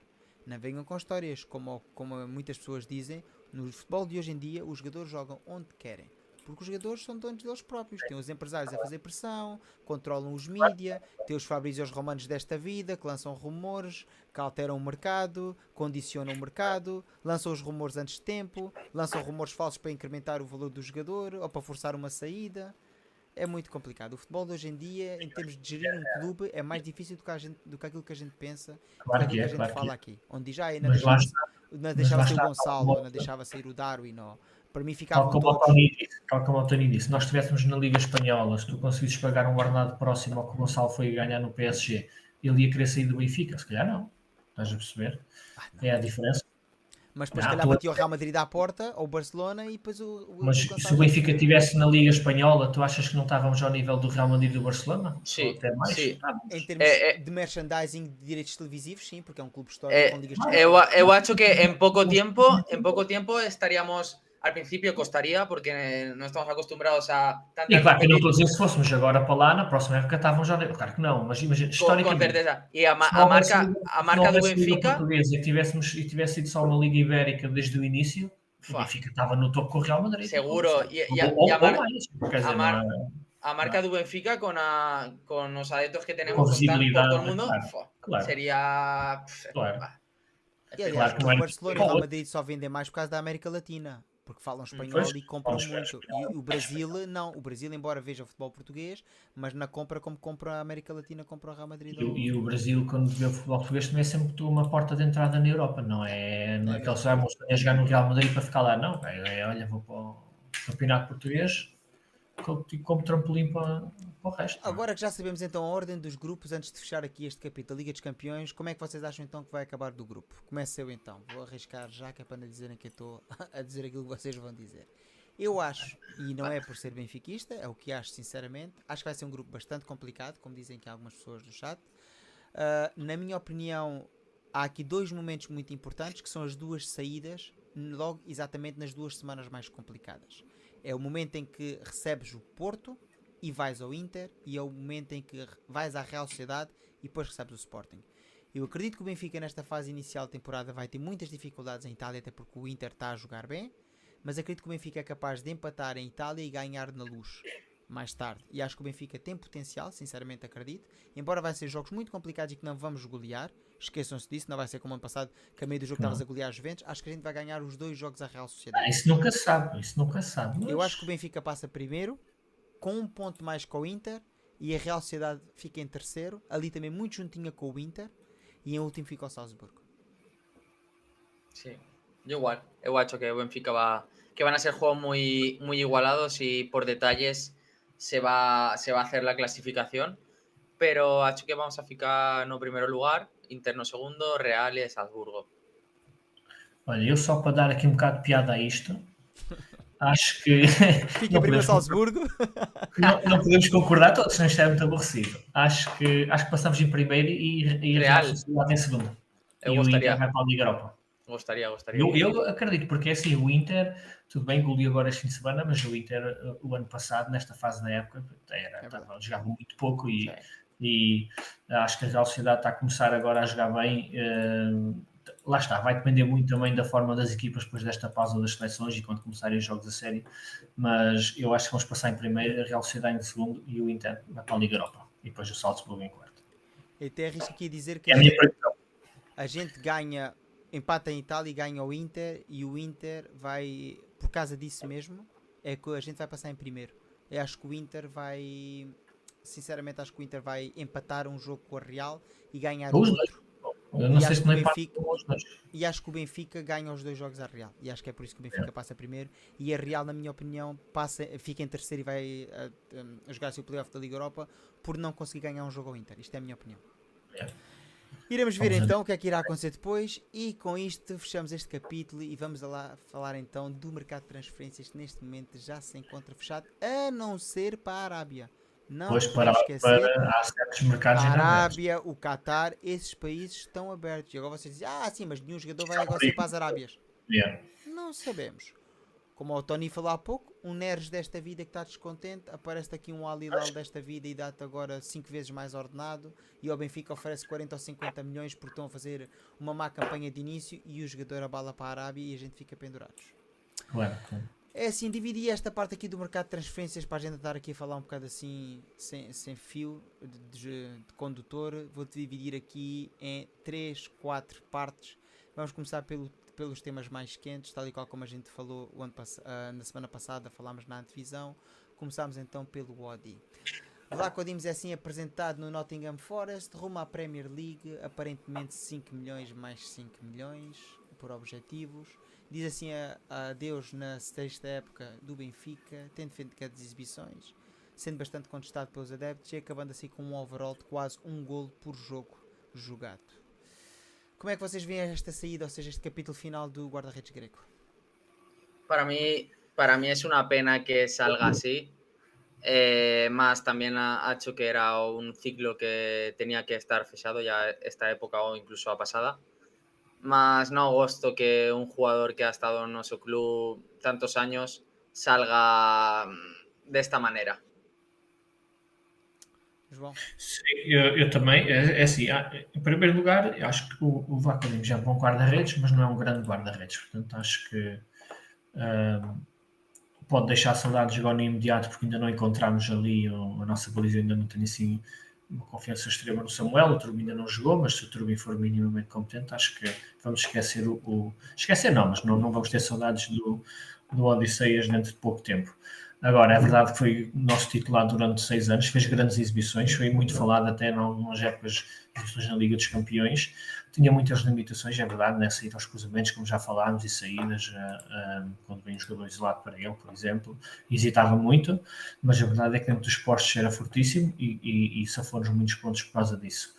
Uh, é pena a forma como saiu, acho que aquela, aquela aquele bate-boca com o Schmidt no balneário, depois cá para fora e depois os comentários do Schmidt na, na conferência de imprensa, acho que só vieram prejudicar o próprio Benfica, porque é assim depois o Nottingham Forest sabia que o Vlaco estava completamente descontente e queria sair e que o Benfica se queria livrar dele, digamos, não é? Portanto, tu, se o Schmidt vier dizer não, não, está tudo bem, o jogador claro, está descontente porque não joga com qualquer outro, etc. Contamos com ele, papá. mesmo que ele quisesse sair e que tivemos à procura de de uma equipa para ele, teríamos sempre outra, outro poder de negociação. Agora, claro, vem um clube que quer contratá-lo, sabe que ele está descontente, sabe que vai, vai causar um problema no balneário, sabe que o clube, o próprio clube quer desfazer-se dele, não te vai oferecer mundos e fundos, portanto, foi, acho que foi um negócio possível. Uh, não, é, não era, era difícil conseguir mais. A verdade é que ele sai mais velho do que chegou e por mais dinheiro, porque contratá-lo por 2.4, se não me engano. É. Portanto, se pode dizer que foi um péssimo negócio, mas também não Até foi assim. porque, aparentemente, aqui em Inglaterra, toda a gente aponta que os, os 5 milhões por objetivos são praticamente apenas por presenças e por anos de contrato. Ou seja, não yeah. há nenhum, até porque é o Nottingham Forest, não há nenhum objetivo que seja ganhar a Champions ou ganhar o campeonato. Claro, claro, vai ser em termos de jogo e não é golos marcados, como não, se fosse um avançado. Estamos a falar de 5 milhões. é o guarda-redes do Nottingham Forest, vocês sabem? É o Vlaco Dimos? Não, está bem, mas o outro tem que ter outro, não é? Não, não é um clube que eu acompanho o Nottingham Forest. Primeiro porque sequer está perto, está longe, são quase 300 km daqui até Nottingham. E, e não, eu Nottingham só mesmo o Robin Hood e de resto mais nada. Uh, Hoje aqui, é sugestivo de lá, não é? exatamente. Uh, o Mikas diz aqui parabéns e força pelo nosso trabalho, pelo excelente trabalho. Quero agradecer também a todas as pessoas do chat e a todas as pessoas que apoiam o canal diariamente, pois é graças a vocês que o canal cresce todos os dias e é por causa de vocês que a gente está aqui. Relativamente aqui ao Odisseias, acho que o Benfica tinha uma melhor oferta o ano passado. Acho que, afinal de contas, tudo aponta que foi o Odisseias que não quis sair. Tinha a oferta Sim. do Ajax, quando o Onana se transferiu assim para o Inter. Acabou por não se consolidar essa transferência. Acho que tinha sido melhor para o Benfica ter vendido naquela altura, para além de ter sido. Uh, Benfica podia ter feito um melhor encaixe financeiro, como o Tony disse, tinha saído de uma forma melhor, sem este último arrufo com o Roger Schmidt. Acho que não ficou nada bem na folha de trabalho do Odisseus esta última situação. Não poderá não ser o único culpado. Claro, foi, acho que tiveram os dois mal. Tiveram dois Acho que mal. não foi o único culpado, mas a questão é assim facilmente as pessoas vão esquecer do Odisseias, ou seja, mais facilmente vão esquecer do Odisseias. Embora eu acho que não seja um guarda-redes que deixa saudades, a mim claramente não é um guarda-redes que deixa saudades, Não, eu sempre fui um grande não. crítico do Odisseias. Como o João disse, eu não acho que seja um mau guarda-redes, não está ao nível, sei lá, do, do Murato, do, do Roberto. É pá, mas também não é assim um guarda-redes que me vai deixar saudades, não faz parte. Se eu Yeah. fizer um top dos 10 melhores guarda-redes que eu vi jogar para o Benfica, qualquer uma dessas 10 pessoas vão roubar o lugar facilmente ao Odisseias e isso diz muito da qualidade do guarda-redes grego. Olha, o Matt Turner, o guarda-redes de Nottingham Forest, o outro. Faço ideia quem seja o. Era o suplente do Arsenal o ano passado, veio do Arsenal. Ah, pois atenção que Fizeram o ano passado o suplente passou a titular, que, era o, que é o Ramsdale, que veio da formação. Pois, é, sim, este, este era o suplente, pois já. Fizeram umas contratações engraçadas, o Forest. O Nuno Tavares foi para lá. Se, se- se- se o Benfica ganhasse os direitos televisivos que ganhou o Nottingham Forest, aí sim que não precisava de vender, aí sim que podia ficar com os Pois, estás a repartição dos direitos televisivos em Inglaterra é uma coisa que é astronómica. Qualquer clube da É. segunda divisão inglesa ganha mais que o Benfica, o que é ridículo. É tal coisa, yeah. Mas lá está, é Benfica um futebol que é vendível e então Yeah. é por isso que se justifica. O segundo caso quente deste mercado, foi infelizmente também nos últimos dias resolvidos, é assim uma vez mais o adeus de um jogador do Benfica que assina assim pelos vizinhos do Tony, bom, vizinhos salvo seja, porque ainda são para uns 600 km de Valência a Vigo ou mais. Mas é assim, abandona então Ristic, também por uma quantia, na minha opinião, baixa, mas atendendo que mesmo assinou por a custo zero. O Benfica acaba por faturar algum dinheiro, um jogador que praticamente tem menos minutos no Benfica que eu de sono, por isso é, isso diz muito. Sim, eu, tenho um bocado de pena. Eu, eu, eu gostava do Ristic, acho que ele, ele jogou muito pouco, mas quando jogou cumpriu. Ah, marcou um grande gol. Quando jogou, acho que foi o único gol, mas, mas foi um golaço, um remate no meio da rua. Ah, mas pronto, é, é claro que ele não contava para o treinador, toda a gente percebia isso. E quando é assim, o próprio jogador também há de querer sair para jogar e também não podemos, não podemos censurá-lo. Uma coisa é tu, aqueles jogadores que não aceitam ser suplentes, como em teoria o Vlaco Dimos uh, armou confusão porque não aceitava ser suplente. O Ristic não foi esse o problema, sempre aceitou, uh, sempre foi muito humilde nesse aspecto, continuou a fazer o trabalho dele, mas também chegas ao ponto que sabes que não contas para o treinador, não vale a pena, né? Procuras outra equipa onde possa jogar e desejo-lhe a sorte.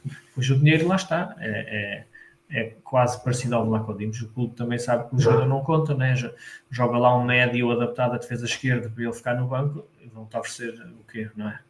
Vão-te oferecer o mínimo que, que puder, mas está. Como é que tu vês a saída do Ristic, Tony?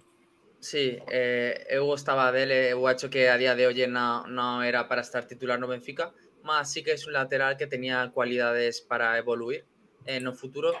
Más si tienes un entrenador que no cuenta contigo, que está o, otra competencia, otro lateral lesionado y pone a un centrocampista en tu posición, no, no tiene sentido continuar. Tem que continuar a partir daí. A partir daí Para mim é é? um dos casos mais incompreendidos recentes, recentemente no Benfica, não consigo compreender, é assim, quando estava a dizer que tem menos minutos do que a de sono, estava só a ser irónico.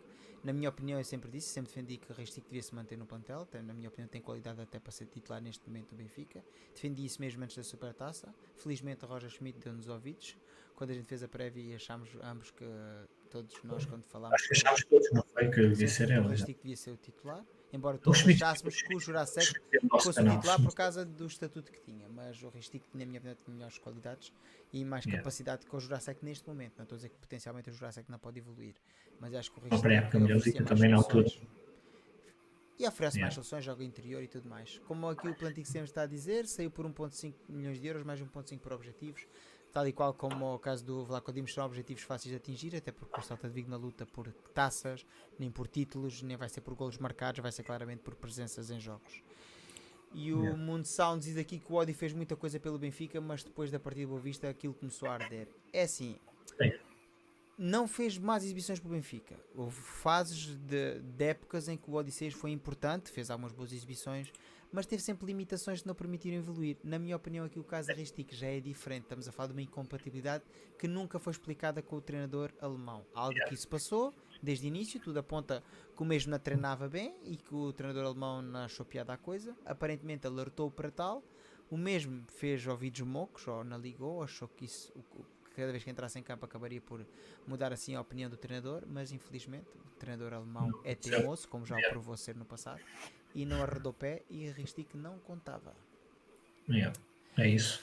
Para o lugar de Ristic chega assim Bernat, Juan Bernat, aí o conterrâneo do Tony, vizinho do Tony, mora no andar de cima. Lançou-se no Valência, falou-se para o Barcelona, falou-se para o Real Madrid, era um dos defesas esquerdos mais cobiçados da Europa, falou-se para o Manchester United, Chelsea, Liverpool, Arsenal. Toda a gente estava interessada, mas quem o levou foi o Bayern de Munique. Após algumas épocas de sucesso no Bayern de Munique, transferiu-se a peso de ouro para o Paris Saint-Germain, onde perdeu alguma influência, devido também a que toda a gente sabe no Paris Saint-Germain aquilo é uma alta roda viva de jogadores. Para qualquer posição, todos os anos contratam um, dois, três e vão vendo qual é aquele que vai jogar. Gastam quantidades astronómicas de dinheiro para as mesmas posições e os jogadores, infelizmente, acabam quase todos eles por sair sem pena nem glória do clube parisino. Como é que vocês Sim. viram assim a contradição do Juan? Os dije que, que eu joguei contra ele. Sim, falaste Eu vi, eu vi no teu, no teu. Ah, foi, não sei se foi no TikTok ou no. Pe- Pero ou por, a- no, pero por aquí no, ¿no? Não, por aqui não, Aqui não. não, aqui não. porque a semana Ah. passada era o fecho do mercado e ninguém pensava no Bernat. Foi começou Yeah, a falar yeah, nesse não dia, mas não era certo. Ele só Ah, chegou no dia a seguir, não foi? Sí, el día siguiente. Houve uns rumores, Yeah. mas a gente nem tocou muito nisso. Só falámos que teria que contratar, ou um, aliás, a gente até disse um defesa esquerda e um defesa direito, ou alguém que pudesse jogar nas duas Sí, posições. que até hacer dentro. en esa posición. Ah, ok, ok. Eh, eu gosto moito de, desta contratación. Sempre gostei moito do Bernat desde a, la época do Valencia. Ele, ele es un interior e o extremo reconvertido, que Unai Emery en 2012 reconvirtió a, ao lateral. Y para mí tiene cualidades que van muy bien para, para o equipo. Eh, técnicamente es muy bueno, llega ao área con moita facilidade y gosto moito dele. Gosta moito de subir por zonas más interiores que Jurase, que está pegado siempre a línea de, de banda. Y para mí y me ha hecho mucha ilusión. Es de Valencia, conozco a su primo, es amigo mío. Eu teño unas botas dele que me dio su primo. Su ídolo era Aymar, uno de sus ídolos era Aymar, então eh, estou encantado con, con o fichaje do Bernat.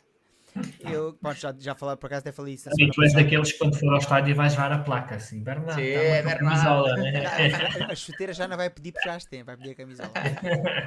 A semana passada falei aqui no direto, em Espanha sempre apoio o Real Madrid, até porque eu sou meio espanhol, mas hum, para mim quando se começou a falar no Bernat no Valência, quando foi a explosão do Bernat, foi eh, ainda antes do... Foi na altura quando o Jordi Alba acabou por ir para o Barcelona, o Jordi Alba também Sim. jogou no Valência e o Bernat vinha como o novo Jordi Alba. Falou-se na altura para o Real Madrid, para fazer concorrência assim ao Marcelo, e era um jogador que, quando se lançou, era um jogador que era, era um fora de série, é um jogador como o Tony disse, é um extremo reconvertido, já vamos aqui ver, ou seja, Bernat ocupa esta posição, basicamente joga quase sempre a defesa esquerda, mas no entanto podemos ver aqui que faz muito jogo interior e não está exatamente colado à linha. Podemos ver aqui que em termos de atributos é um jogador que ataca tanto como defende, é assim nesta altura da sua vida é um jogador que já se posiciona mais ali no meio terreno, já não é um jogador que sobe tanto, é normal, também é um jogador já perto dos 30 anos, é um jogador que pode jogar também no modelo, ah, no- pode jogar no meio campo, no modelo de futebol apoiado, se o Benfica eventualmente jogar com três centrais em algum jogo, é um jogador que se encaixa bastante bem nesse perfil, pois é um carrileiro nato, como o Tony disse. Un estilo Ah. Rafael, ¿no? Rafael, Ga- Rafael Guerreiro en ese sentido, juega más. É, exatamente. É praticamente como Sim. o Grimaldo. O Grimaldo era o extremo esquerdo do Barcelona B quando saiu para o Benfica. Assinou pelo Benfica para a posição de defesa Sim. esquerda, mas ele era o extremo esquerdo do Barcelona e capitão do, Benfi- do Barcelona B. Pero eh, a mí me, gu- Bernat en posiciones de ataque me gusta más que Grimaldo, lo veo más, más suelto, más natural. Grimaldo técnicamente era bueno y más Bernat me gustó más cuando, cuando sube.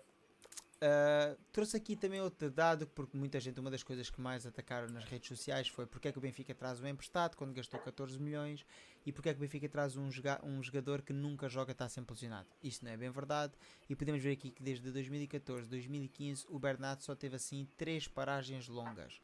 A primeira foi por uma lesão muscular de 2015-2016, depois teve um problema ligamentar, ou seja, um, um rasgão do ligamento que teve assim parado 3 meses, em 2017, 2018, já estamos a falar de dois anos depois, e depois em 2020, 2021, teve assim uma ruptura dos ligamentos cruzados, e yeah. assim teve um ano parado. Yeah. Depois disso só teve pequenos problemas, nada de especial, teve ali uma paragem de 13 dias com o coronavírus, 2 dias por um problema muscular e 11 dias um problema no doutor. Na minha opinião não é um jogador que se lesione muito, é um jogador que entra bastante bem, que participa muito bem, quer no momento ofensivo, quer no momento defensivo. É um jogador que pode aportar bastante. E agora a dúvida aqui é quem vai ser o titular?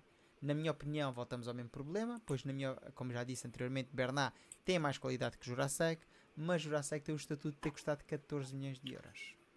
É eu penso que eu penso que no imediato o Bernat vai ser titular. Acho, acho que vejo com mais capacidade de um, ser titular no Benfica neste momento com o Jurasek, até porque o Jurasek quando jogou um, não, fez, não tenha jogado mal, mas também fez, não fez nada de especial. Uh, e o Bernat já tem outro andamento, tem outra experiência. O ano passado fez muitos jogos, curiosamente, o ano passado, né, porque falou-se das foi Nuno Mendes para lá do Sporting, que é também grande jogador, tem feito grandes épocas lá. Um, eu podia-se pensar que o Bernat não ia jogar, mas o ano passado foi, o, foi, tirando o ano de estreia no PSG, foi o ano que ele fez mais jogos. Uh, foi o ano passado, fez 30 e tal jogos o ano passado, portanto, uh, tem muitos minutos em cima muito poucas lesões, falou, falhou dois, falhou um jogo ano passado por lesão, portanto isso também não, acho que não é por aí. Lá está aquela lesão da ruptura de ligamentos, isso pode acontecer a qualquer jogador, se é um azar que, que pá, olha, aconteceu coisa parecida ao Lucas Veríssimo, né? Isso pode acontecer a qualquer um, mas vê-se que é um, não é daqueles jogadores que está sempre com problemas musculares, por isso acho que não, acho que não há, não há preocupação por aí. Uh, vejo a assumir a titularidade no imediato e depois vai depender muito do que o Iraçek fazer, se conseguir provar o porquê de termos dado 14 milhões por ele. Então acho que a meio da época poderá uh, assumir titularidade, um bocado como aconteceu a época passada com o Bay e com o Gilberto. Se, se vocês lembram, foi Gilberto que começou a época a titular e depois acabou suplente. Acabou não só o suplente, acabou o suplente do Austin no ano passado. Uh, portanto, no ano passado até o Austin estava, estava à frente dele. Um, e penso que vai ser uma coisa por aí, por aí parecida. Acho que ele tem muita experiência, tem muita experiência também de Liga dos Campeões. Acho que também pode ser muito importante aí. E, e acho que por isso está mais bem preparado para no imediato ser ele o titular. É, é um facto, eu acho que é uma boa contratação. É assim, vem num modelo de empréstimo, não é o ideal, porque é um jogador emprestado. É assim, claro. uma coisa que se fala é que o Bernat, teoricamente, acaba o contrato no final do ano, ou seja, o Benfica se o Bernat Mas... fizer um bom desempenho, o Benfica até podia tentar chegar a acordo com o jogador. É assim, o Benfica não pode pagar o salário do Bernat, atualmente só vai pagar 5 claro, claro. E claro. o, PSG, o, PSG, irá pagar outra metade. Claro que é um jogador que também se fizer uma boa época no Benfica, terá sempre um, clubes interessados, eventualmente as Arábias. Fala aqui o Plantix que João Cancelo foi para o Valência substituiu o Bernat quando ele saiu de lá. O que deixa de ser curioso. É assim, não deixa de ser curioso. É um jogador que acabou por explodir no Valência, porque o Cancelo no Benfica, embora tenha feito um par de bons jogos, não foi no Benfica que ele fez assim carreira internacional. Não, foi, como, foi naquela altura que saiu ele, saiu o Bernardo, saíram os dois por 15 milhões, quase 100 jogos na equipa principal, 3 ou 4 jogos saíram o André Silva, parados, o, André Silva, que... o André Gomes, o André Gomes também. Mas o André Gomes nem jogou mais que eles. Sim, o Bernardo, sim, sim, eu acho que eram muitos. Yeah, o Bernardo e o Cancelo. Saíram mais, saiu o Helder Costa, saíram uns par deles assim, yeah. praticamente sem ter jogado. Yeah. É agora Yarenchuk, é? Yarenchuk ao Valência. O Yarenchuk no Valência. Yarenchuk está no Valência, exatamente. Yarenchuk está no Valência. E então, como aqui o Plantic sempre tinha falado há pouco, o Ristic saiu por 1.5 milhões de euros, mais 1.5 milhões de euros, dados da BTV na entrevista do Rui Costa. Não nos vamos alargar muito na entrevista do Rui Costa, mas vamos aqui ver só o resumo final do mercado de transferências do Benfica, antes de fechar. E então o Rui Costa, dos valores que ele deu, que a gente tem que assumir que são os valores verdadeiros, até porque os mesmos vão aparecer no relatório de contas, que saiu, foi publicado ontem, e que é acho, o, o tema de destaque na prensa desportiva de hoje. Julian Weigl sai assim por 7 milhões de euros para o Borussia Mönchengladbach. Gilberto sai por 2 milhões e meio mais 500 por objetivos. O Ristic sai por estágios 1.5 mais 1.5. O Vlaco Dimos por 5 milhões mais 4.5 sensivelmente. o Luís Semedo por 1 milhão, por 1 milhão, 500 mais 500, e o Rafael Brito sai assim por 50-50. Isto quer dizer que o Casa Pia fica com 50% do passe e assume assim o salário do jogador. A título de empréstimo sai ainda ao Ramos, mas isto é uma compra obrigatória de 65 milhões de euros mais 15 de bónus, ao que tudo aponta, os 15 serão fáceis de conseguir, segundo aponta assim a prensa francesa.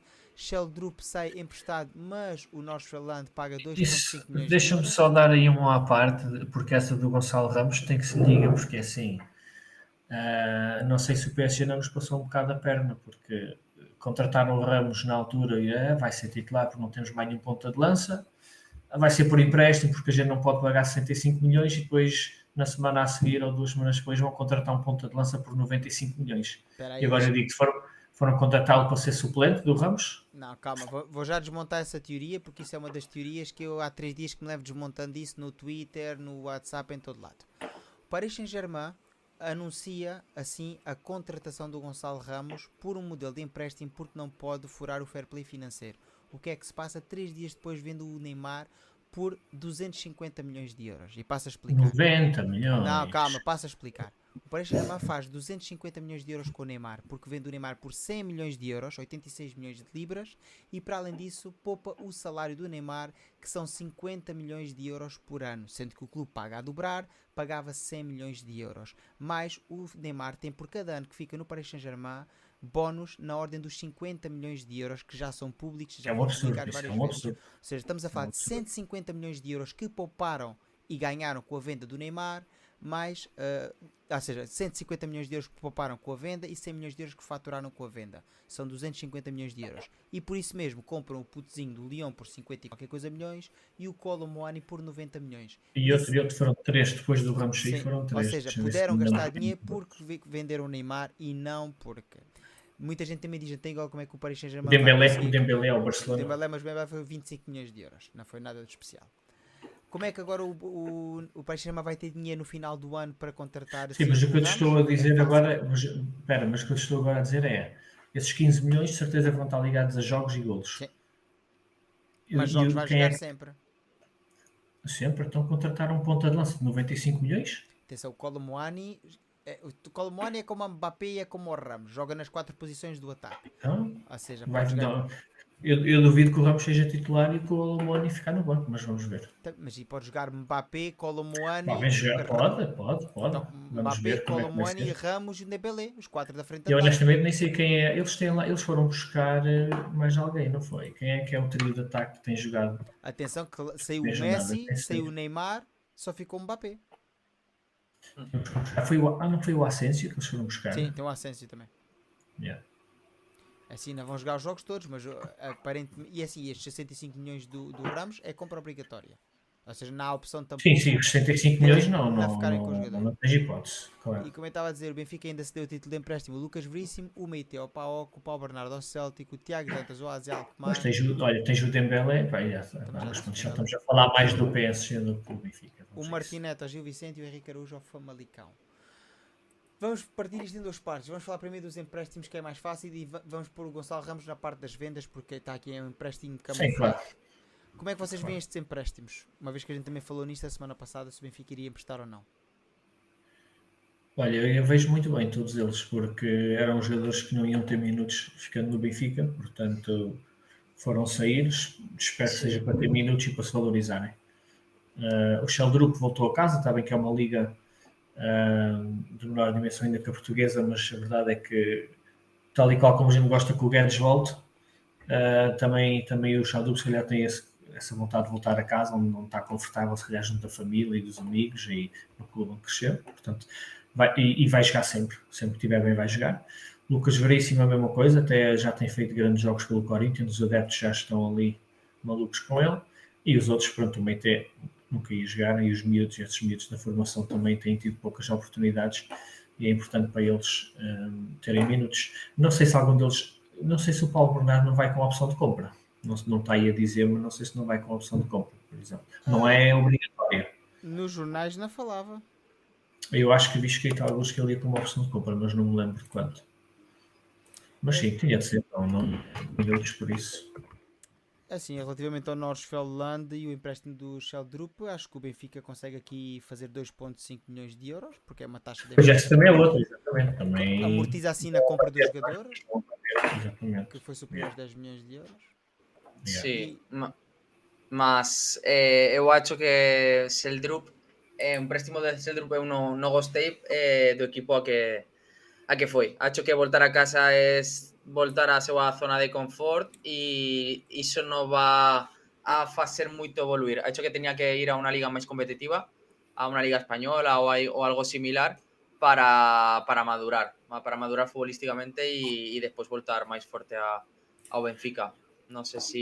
Este Mas depois- o Mas Nordsland, depois arriscavas sempre ele ir para uma equipa do meio da tabela em Espanha e depois não jogar. E depois ficava um ano parado, não é? Eh, eu acho que eh, que sí que estaba para xogar, para es mm, gosto mu- eu gosto moito moito dele, eh. Sim, sim, ele parece muito, muito Non sei, eh, Tinha de ser uma equipa muito bem escolhida. Sí, o Nordsland no... vai jogar a Liga Conference. Atenção, o Sheldrup não vai Yeah. só jogar a Liga da, lá da Noruega. O Sheldrup eh, vai jogar a Liga, uma Liga Europeia, ou seja, vai jogar assim Hum. a Conference. Não é a Champions, mas pelo menos dá assim rotatividade aos jogadores. O jogador vai, vai enfrentar, por exemplo, Salve vai enfrentar o Fenerbahçe, não é? Eh, que havia aqui não. Fenerbahçe, Ludogorets e ainda o Spartak. Ou seja, são São jogos grandes, sim. o jogador irá evoluir certamente. E é o que o João tinha dito. O jogador indo para o Nordsland garante praticamente a titularidade em todos os jogos, ou na maior parte deles. Enquanto se calhar, imagina, assina por um Levante ou por Brighton e depois se calhar não vai jogar.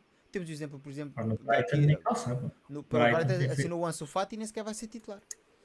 Pois, Ya. É um problema. E despois da, do empréstimo que máis gostei que que teño ilusión de que vol recupero niveles verísimo. sim. Luca Verísimo eu acho sí que, que sí que precisa voltar a un entorno a, a Brasil, a, a su casa y ojalá, ojalá recupere recupere el nivel porque tenía todo para ser un central top. Do topo, sim. Ele tem feito grandes exibições, esperemos que sim. Olha, aqui o Mundo Sounds diz não entende para que vender o Ramos para o PSG, claramente o jogador não vai ser titular lá. Vou dizer isto por última vez, porque já o disse várias vezes, já disse em vídeos, já disse em diretos. O Ramos é vendido para o Paris Saint-Germain porque o Ramos chegou a acordo com o Paris Saint-Germain antes do Benfica chegar a acordo com o Paris Saint-Germain. Não estou a dizer com isso que o jogador não queria continuar no Benfica, o jogador tinha uma proposta bastante vantajosa do cariz económico e que não queria assim desperdiçar. O jogador não disse que não queria jogar contra o Porto, mas o jogador não queria pôr em risco uma eventual lesão e não assinar para o Paris Saint-Germain. Mas, por exemplo, também estás a dizer uma coisa interessante. O, o Paris Saint-Germain não poderia, teoricamente, ter chegado a acordo com ele antes de chegar a acordo com o Benfica, certo? Segundo as regras da. e Não, quando não, é isso não. acontece? É pá, está bem, mas. O Lewandowski, o Lewandowski foi público, porque foi público, porque ele fez público, deu O Lewandowski entrevistas. estava a acabar o contrato, não foi? Não, não, não, não. O Lewandowski tinha ainda dois anos de contrato com o Bayern de Munique e fez público que só ia jogar no Barcelona, que fez forcing, a mulher pôs tweets, pôs no Instagram. Publicaram praticamente tinha o acordo todo fechado, ela até pôs de Barcelona vemos em breve e ainda o jogador tinha contrato e o Bayern tinha chegado a acordo com o Barcelona. Isto acontece nos dias de hoje, é os empresários, é o que eu disse, é os Fabrícios romanos desta vida. Pois, é, é, o- é o problema. É os né? Mendes desta vida, é os, os descansados do Mino Raola, coitado já não está cá, agora é a Rafaela Pimenta. Este tipo de empresário joga com os jogadores, oferece-lhe mundos e fundos. Sim, claro, Há claro. vários jogadores que estão a sair atualmente para Paris Saint-Germain. para assinar. Quem é que foi? O Xavi Simons assinou para Paris Saint-Germain e a seguir foi logo emprestado. Quer dizer, sai do. Isso do- é político, sim, isso não, não. Às vezes os jogadores contratam assim já. Mas depois vamos a ver quanto é. Ele saiu do Paris Saint-Germain para jogar com realidade na Eredivisie. E depois a seguir volta para o Paris Saint-Germain para ser emprestado. Quanto é que ganhou? Quanto é que eles embolsaram? Em Quanto é que ganhou o empresário, né? Não, estou a falar de empresário, não foi o jogador. Claro, o jogador claro, claro. pode ter Ah, sofrido um aumento do salário, mas quanto é que embolsou o empresário? Claro, uns milhões ali para o bolso. Aliás, isso, isso, para mim a entrevista mais polémica do, do- do- dos anos recentes é a do papá do Haaland. Assina para o Man City e duas semanas depois dá uma entrevista onde diz a nossa previsão é manter-nos na O plano, o plano por é dois anos. né, depois anos. mudar yeah, para a La Liga, dois anos e depois ir para o Yeah. campeonato italiano. Então tu acabas Yeah. de pagar 100 e tal milhões por jogador e ele diz que quer estar aqui Yeah. 10 anos. O jogador que assinou Yeah. por 6 e tu pensas, então o que é Yeah. que eu pinto aqui? Eu É paguei mesmo. 150 milhões por um jogador e já me está a dizer que daqui a dois anos quer sair? Vai ser vendido. Pois, exatamente. Pois, é. é, dia- é o que eu estava a dizer, é o problema do futebol atualmente. Os empresários e os Yeah. jogadores mandam mais que os clubes. E isso tem que deixar de acontecer. Ora, relativamente aqui aos empréstimos, há aqui três situações que eu quero destacar e, na minha opinião, pá, vou dizer para negativa, atenção, eu não tenho nada contra os jogadores, mas é claramente os casos de Meite, Paulo Bernardo e Tiago Dantas, que neste momento das suas carreiras esportivas, um já quase mais no fim, como é o caso do Meite, outros ainda no início, como é o Paulo ou o Tiago, não têm qualidade para jogar no Benfica. E quando eu digo para jogar no Benfica, é para ser titulares no Benfica. E o Benfica tem que ter 20 titulares, e não como fazia antigamente, que eram 11 titulares e uns para entrar de vez em quando. E neste momento, quer o Tiago, quer o Paulo, infelizmente não têm qualidade têm sido aqueles jogadores que nas camadas jovens prometem muito e depois não conseguem ter, manter esse nível quando passam para, para séniores. É, o, o Dante já teve, já teve algumas oportunidades, acho que ainda era na altura do Bruno Lage, não tenho engano, não me lembro. E foi para o Bayern? Teve emprestado ao Bayern, que também não se percebeu muito bem. Teve emprestado, foi ao Paoca o ano passado, uma coisa assim. Pá. Tinha uma cláusula de compra muito baixa, o Paoca não assinou. Quer dizer, também tens de perguntar porquê, né? se realmente tivesse ali uma joia, um diamante, um jogador brutal. Não, acho que a opção, acho que eram 4 milhões ou qualquer coisa. Uh, e o Paulo Bernardo também é igual. Uh, prometeu muito nas, nas camadas jovens, mas a verdade é que não é, não é o João Neves, não tem, não tem feito nada para mostrar que merece estar no Benfica. Pode ser que ir para o Celtic faça bem, fez muito bem ao Jota quando ele foi para lá, é verdade. Portanto, vamos ver o Celtic, apesar de ser uma liga uh, mais fraca que a portuguesa, um, é uma boa liga para, para, se mover, é um futebol também ao estilo do inglês, não é muito físico, muito, e depois o Celtic também é das melhores equipas do país, não melhor, não é?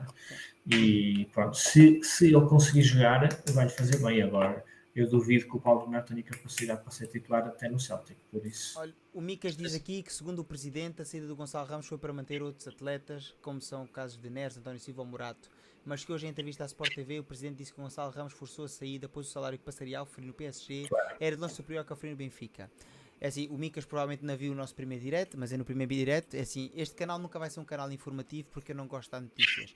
Felizmente tenho a sorte de conhecer pessoas muitas vezes estão por dentro de certos negócios e eu disse aqui no meu primeiro direto, dois dias antes de ser anunciado como oficial que o Gonçalo ia para o Paris Saint-Germain, eu disse aqui que o Gonçalo já tinha tudo fechado, tratado e que já não iria jogar a Supertaça porque tinha tudo assinado com o Paris Saint-Germain. Disse ainda antes de ser oficial, pois já sabia do negócio e até posso dizer que o jogador tem tudo fechado desde maio e que o Jorge Mendes tem tudo fechado desde março. Jorge Mendes foi o primeiro a fechar o negócio com o Paris Saint-Germain e assim conseguiu que o jogador chegasse a acordo. Depois é fácil fazer um force com o Benfica, atendendo que a primeira coisa que eles disseram era que o jogador já não ia renovar contrato com o Benfica. O Benfica viu-se obrigado a vender o jogador e não, recordemos que o valor de transfer market do Gonçalo Ramos, embora tenha sido um jogador que marcou 30 gols sem penaltis, era apenas de 40 milhões de euros. E o Benfica consegue vender assim por quase 80 milhões de euros, porque os 15 milhões de euros são quase efetivos em termos de bónus e o Benfica vai ver esse dinheiro. Para aqueles que acham que não, basta ver os valores do Darwin e que o Benfica já recebeu quase a totalidade daquilo que tinha sido prometido, pois os bónus eram de fácil atingir. Por isso, assim, é normal que na posição do Rui Costa, o Benfica não devia sofrer forcing dos jogadores, devia ser mais forte do que isso, mas infelizmente, como a gente já falou, a realidade do futebol português não é a mesma de um City ou de um Real Madrid que pode fazer frente a isso e dizer, ah é, ficas aí no banco e não jogas, a mim, igual. O Benfica, para manter jogadores, como ele diz aqui, Neres, António Silva ou Morato, tem que fazer vendas. Ainda hoje há uma entrevista de um vice-presidente qualquer onde diz que o Benfica, para, para conseguir, conseguir quadrar as contas todos os anos, terá que vender sempre um jogador, seja da formação ou seja um jogador que compra e vende, como fez com o Enzo. O Benfica não é um clube vendedor que venda assim as grandes estrelas, mas acaba por vender uma estrela todos os anos. Mas hoje em dia, qual é o clube grande na venda? O City vendeu. O Real Madrid vendeu. O Barcelona. O Porto vendeu. não vende, deixou sair a custo zero. O Porto deixa sair a custo zero. Era melhor ser como o Porto, perder milhões e milhões não, claro que não, obviamente claro não. não. Todos os grandes clubes europeus estão a vender. O Super Chelsea, que foi comprado ano passado por Todd, que gastaram 700 milhões, este ano já vendeu um monte de jogadores. Vendeu ao City, vendeu ao Arsenal, vendeu toda a gente. Lá está, os grandes clubes europeus, atualmente, para subsistirem no mercado e tentarem arranjar sempre os novos craques, compram jogadores, vendem jogadores, vendem jogadores, compram jogadores. Até o Paris Saint-Germain vendeu jogadores este ano. O Paris Saint-Germain, que é o clube que mais foge ao fair play financeiro, vendeu o Neymar. Yeah, yeah. Podia manter o Neymar para fazer 20 jogos como fez o ano passado, mas não, vendeu porque precisava do dinheiro, porque a UEFA cada vez mais anda em cima dos clubes. E atenção que o presidente do PSG, ou seja, a pessoa responsável pelo PSG, o Al-Khelafi, é o diretor da Liga de Clubes da UEFA, ou seja, da ECA. Por isso, mesmo tendo ele numa posição de força, teve que vender o Neymar, porque senão não podia ter contratado o Colomboani. Tony, como é que tu viste então os empréstimos? Achas que há algum empréstimo que o Benfica não devia ter feito, que devia ter mantido no plantel para além do Shell Group que já referiste?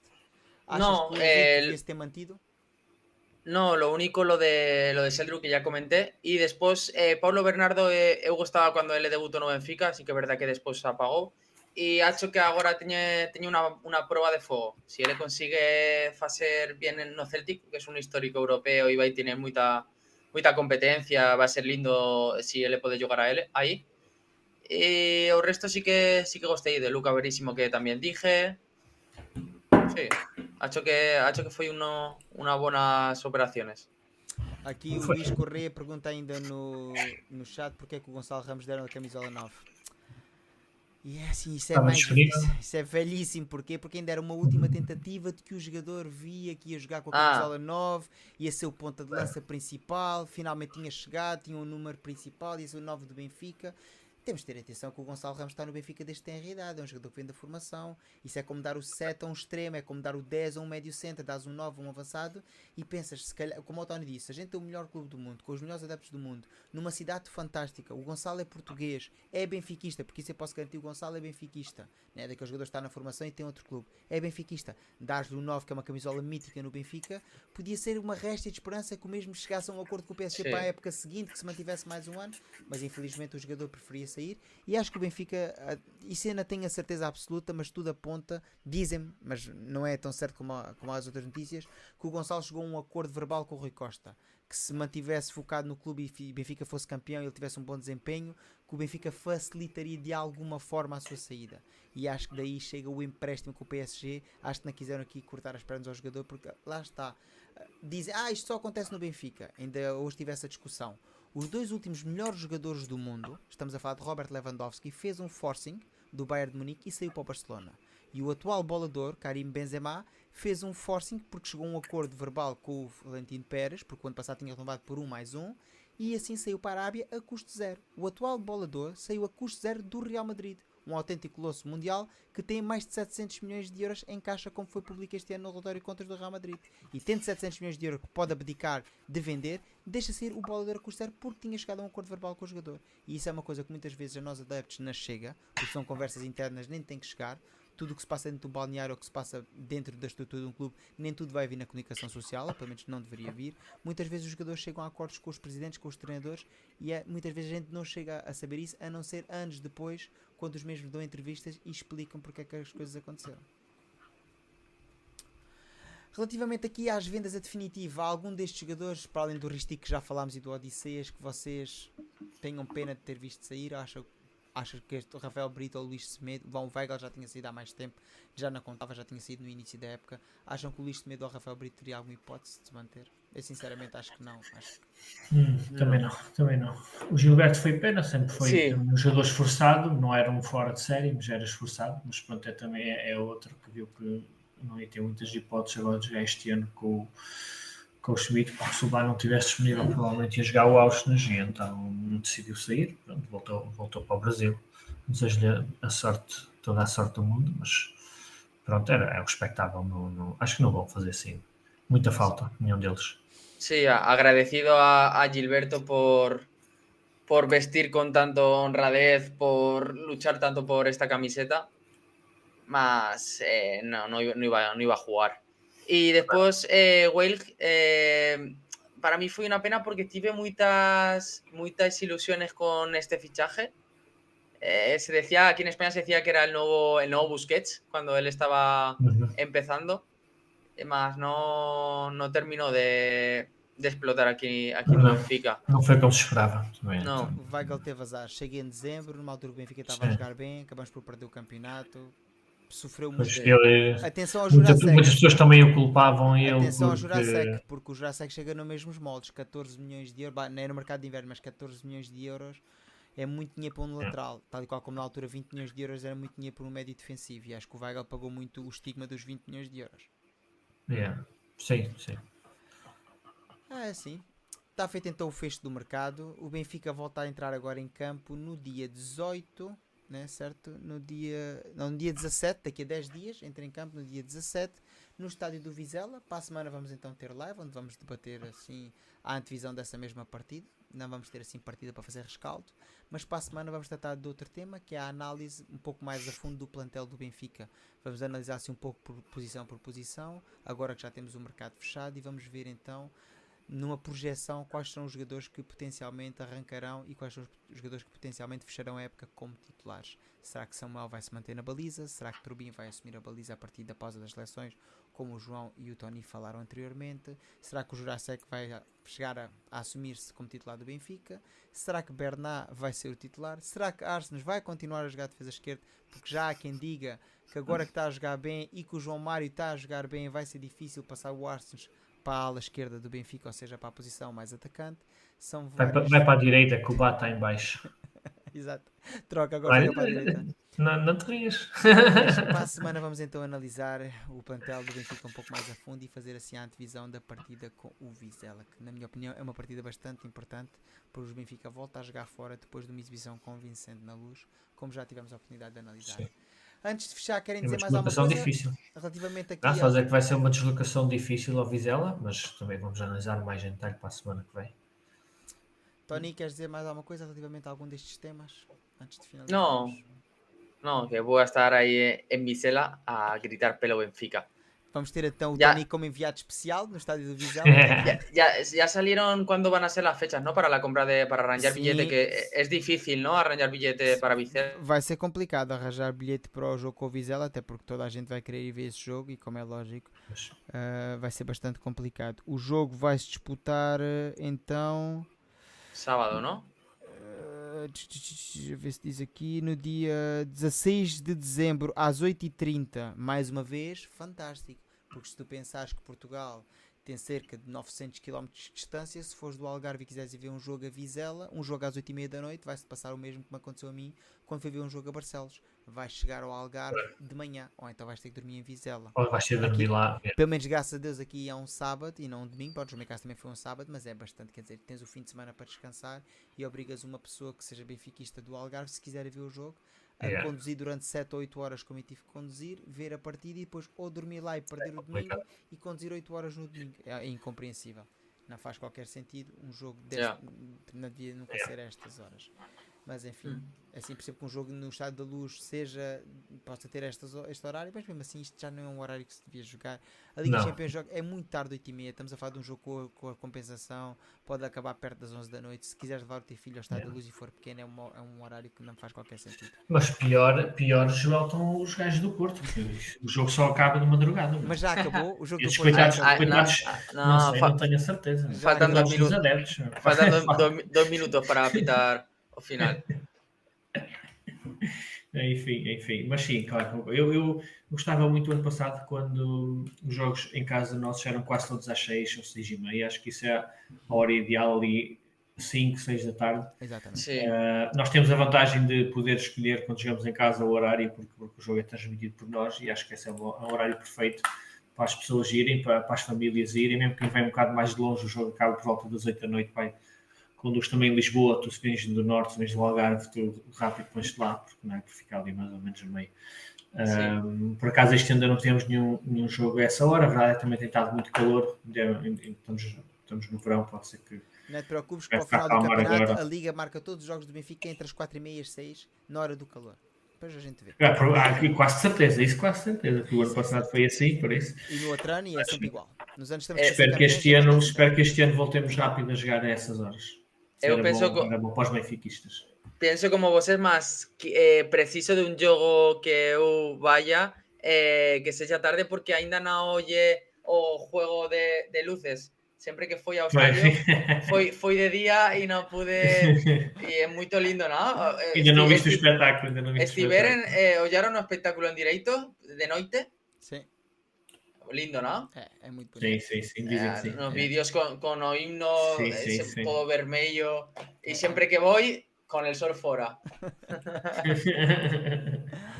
É assim, olha, antes de despedir, quero recordar que o canal vai continuar a ter vídeos todos os dias. Tem o vídeo das manchetes de manhã, tem os vídeos de análise desportiva. Infelizmente não tive a oportunidade de lançar ainda o vídeo do Gil Vicente por várias situações que ocorreram, mas esta semana que não há jogos vou lançar o vídeo. Irá haver novas rubricas também, brevemente no canal, mantenham-se atentos, estejam atentos aos vídeos diários, onde eu vou publicar as coisas. Para a semana vamos voltar à mesma hora, entre 9, 9 e meia, será anunciado durante a semana, e depois vai depender assim também um pouco das nossas profissões, quando é que temos assim a liberdade para poder estar aqui, mas é garantido na próxima quinta-feira vai haver então live, quer seja às 9 da noite ou às 9h30, iremos aqui estar e como eu disse, iremos debater uma vez mais a atualidade do Benfica. Por mim, resta-me apenas agradecer aos meus convidados, ao Tony e ao João, pela disponibilidade uma vez mais estarem aqui, estarem a aturar-nos a mim e a todos vocês e a todos vocês que vão ouvir depois e uns aos outros aqui no nosso debate semanal. Muito obrigado a todos vocês que estão aí em casa a assistir em direto e todos aqueles que vão ouvir depois, quer seja formato YouTube ou formato podcast.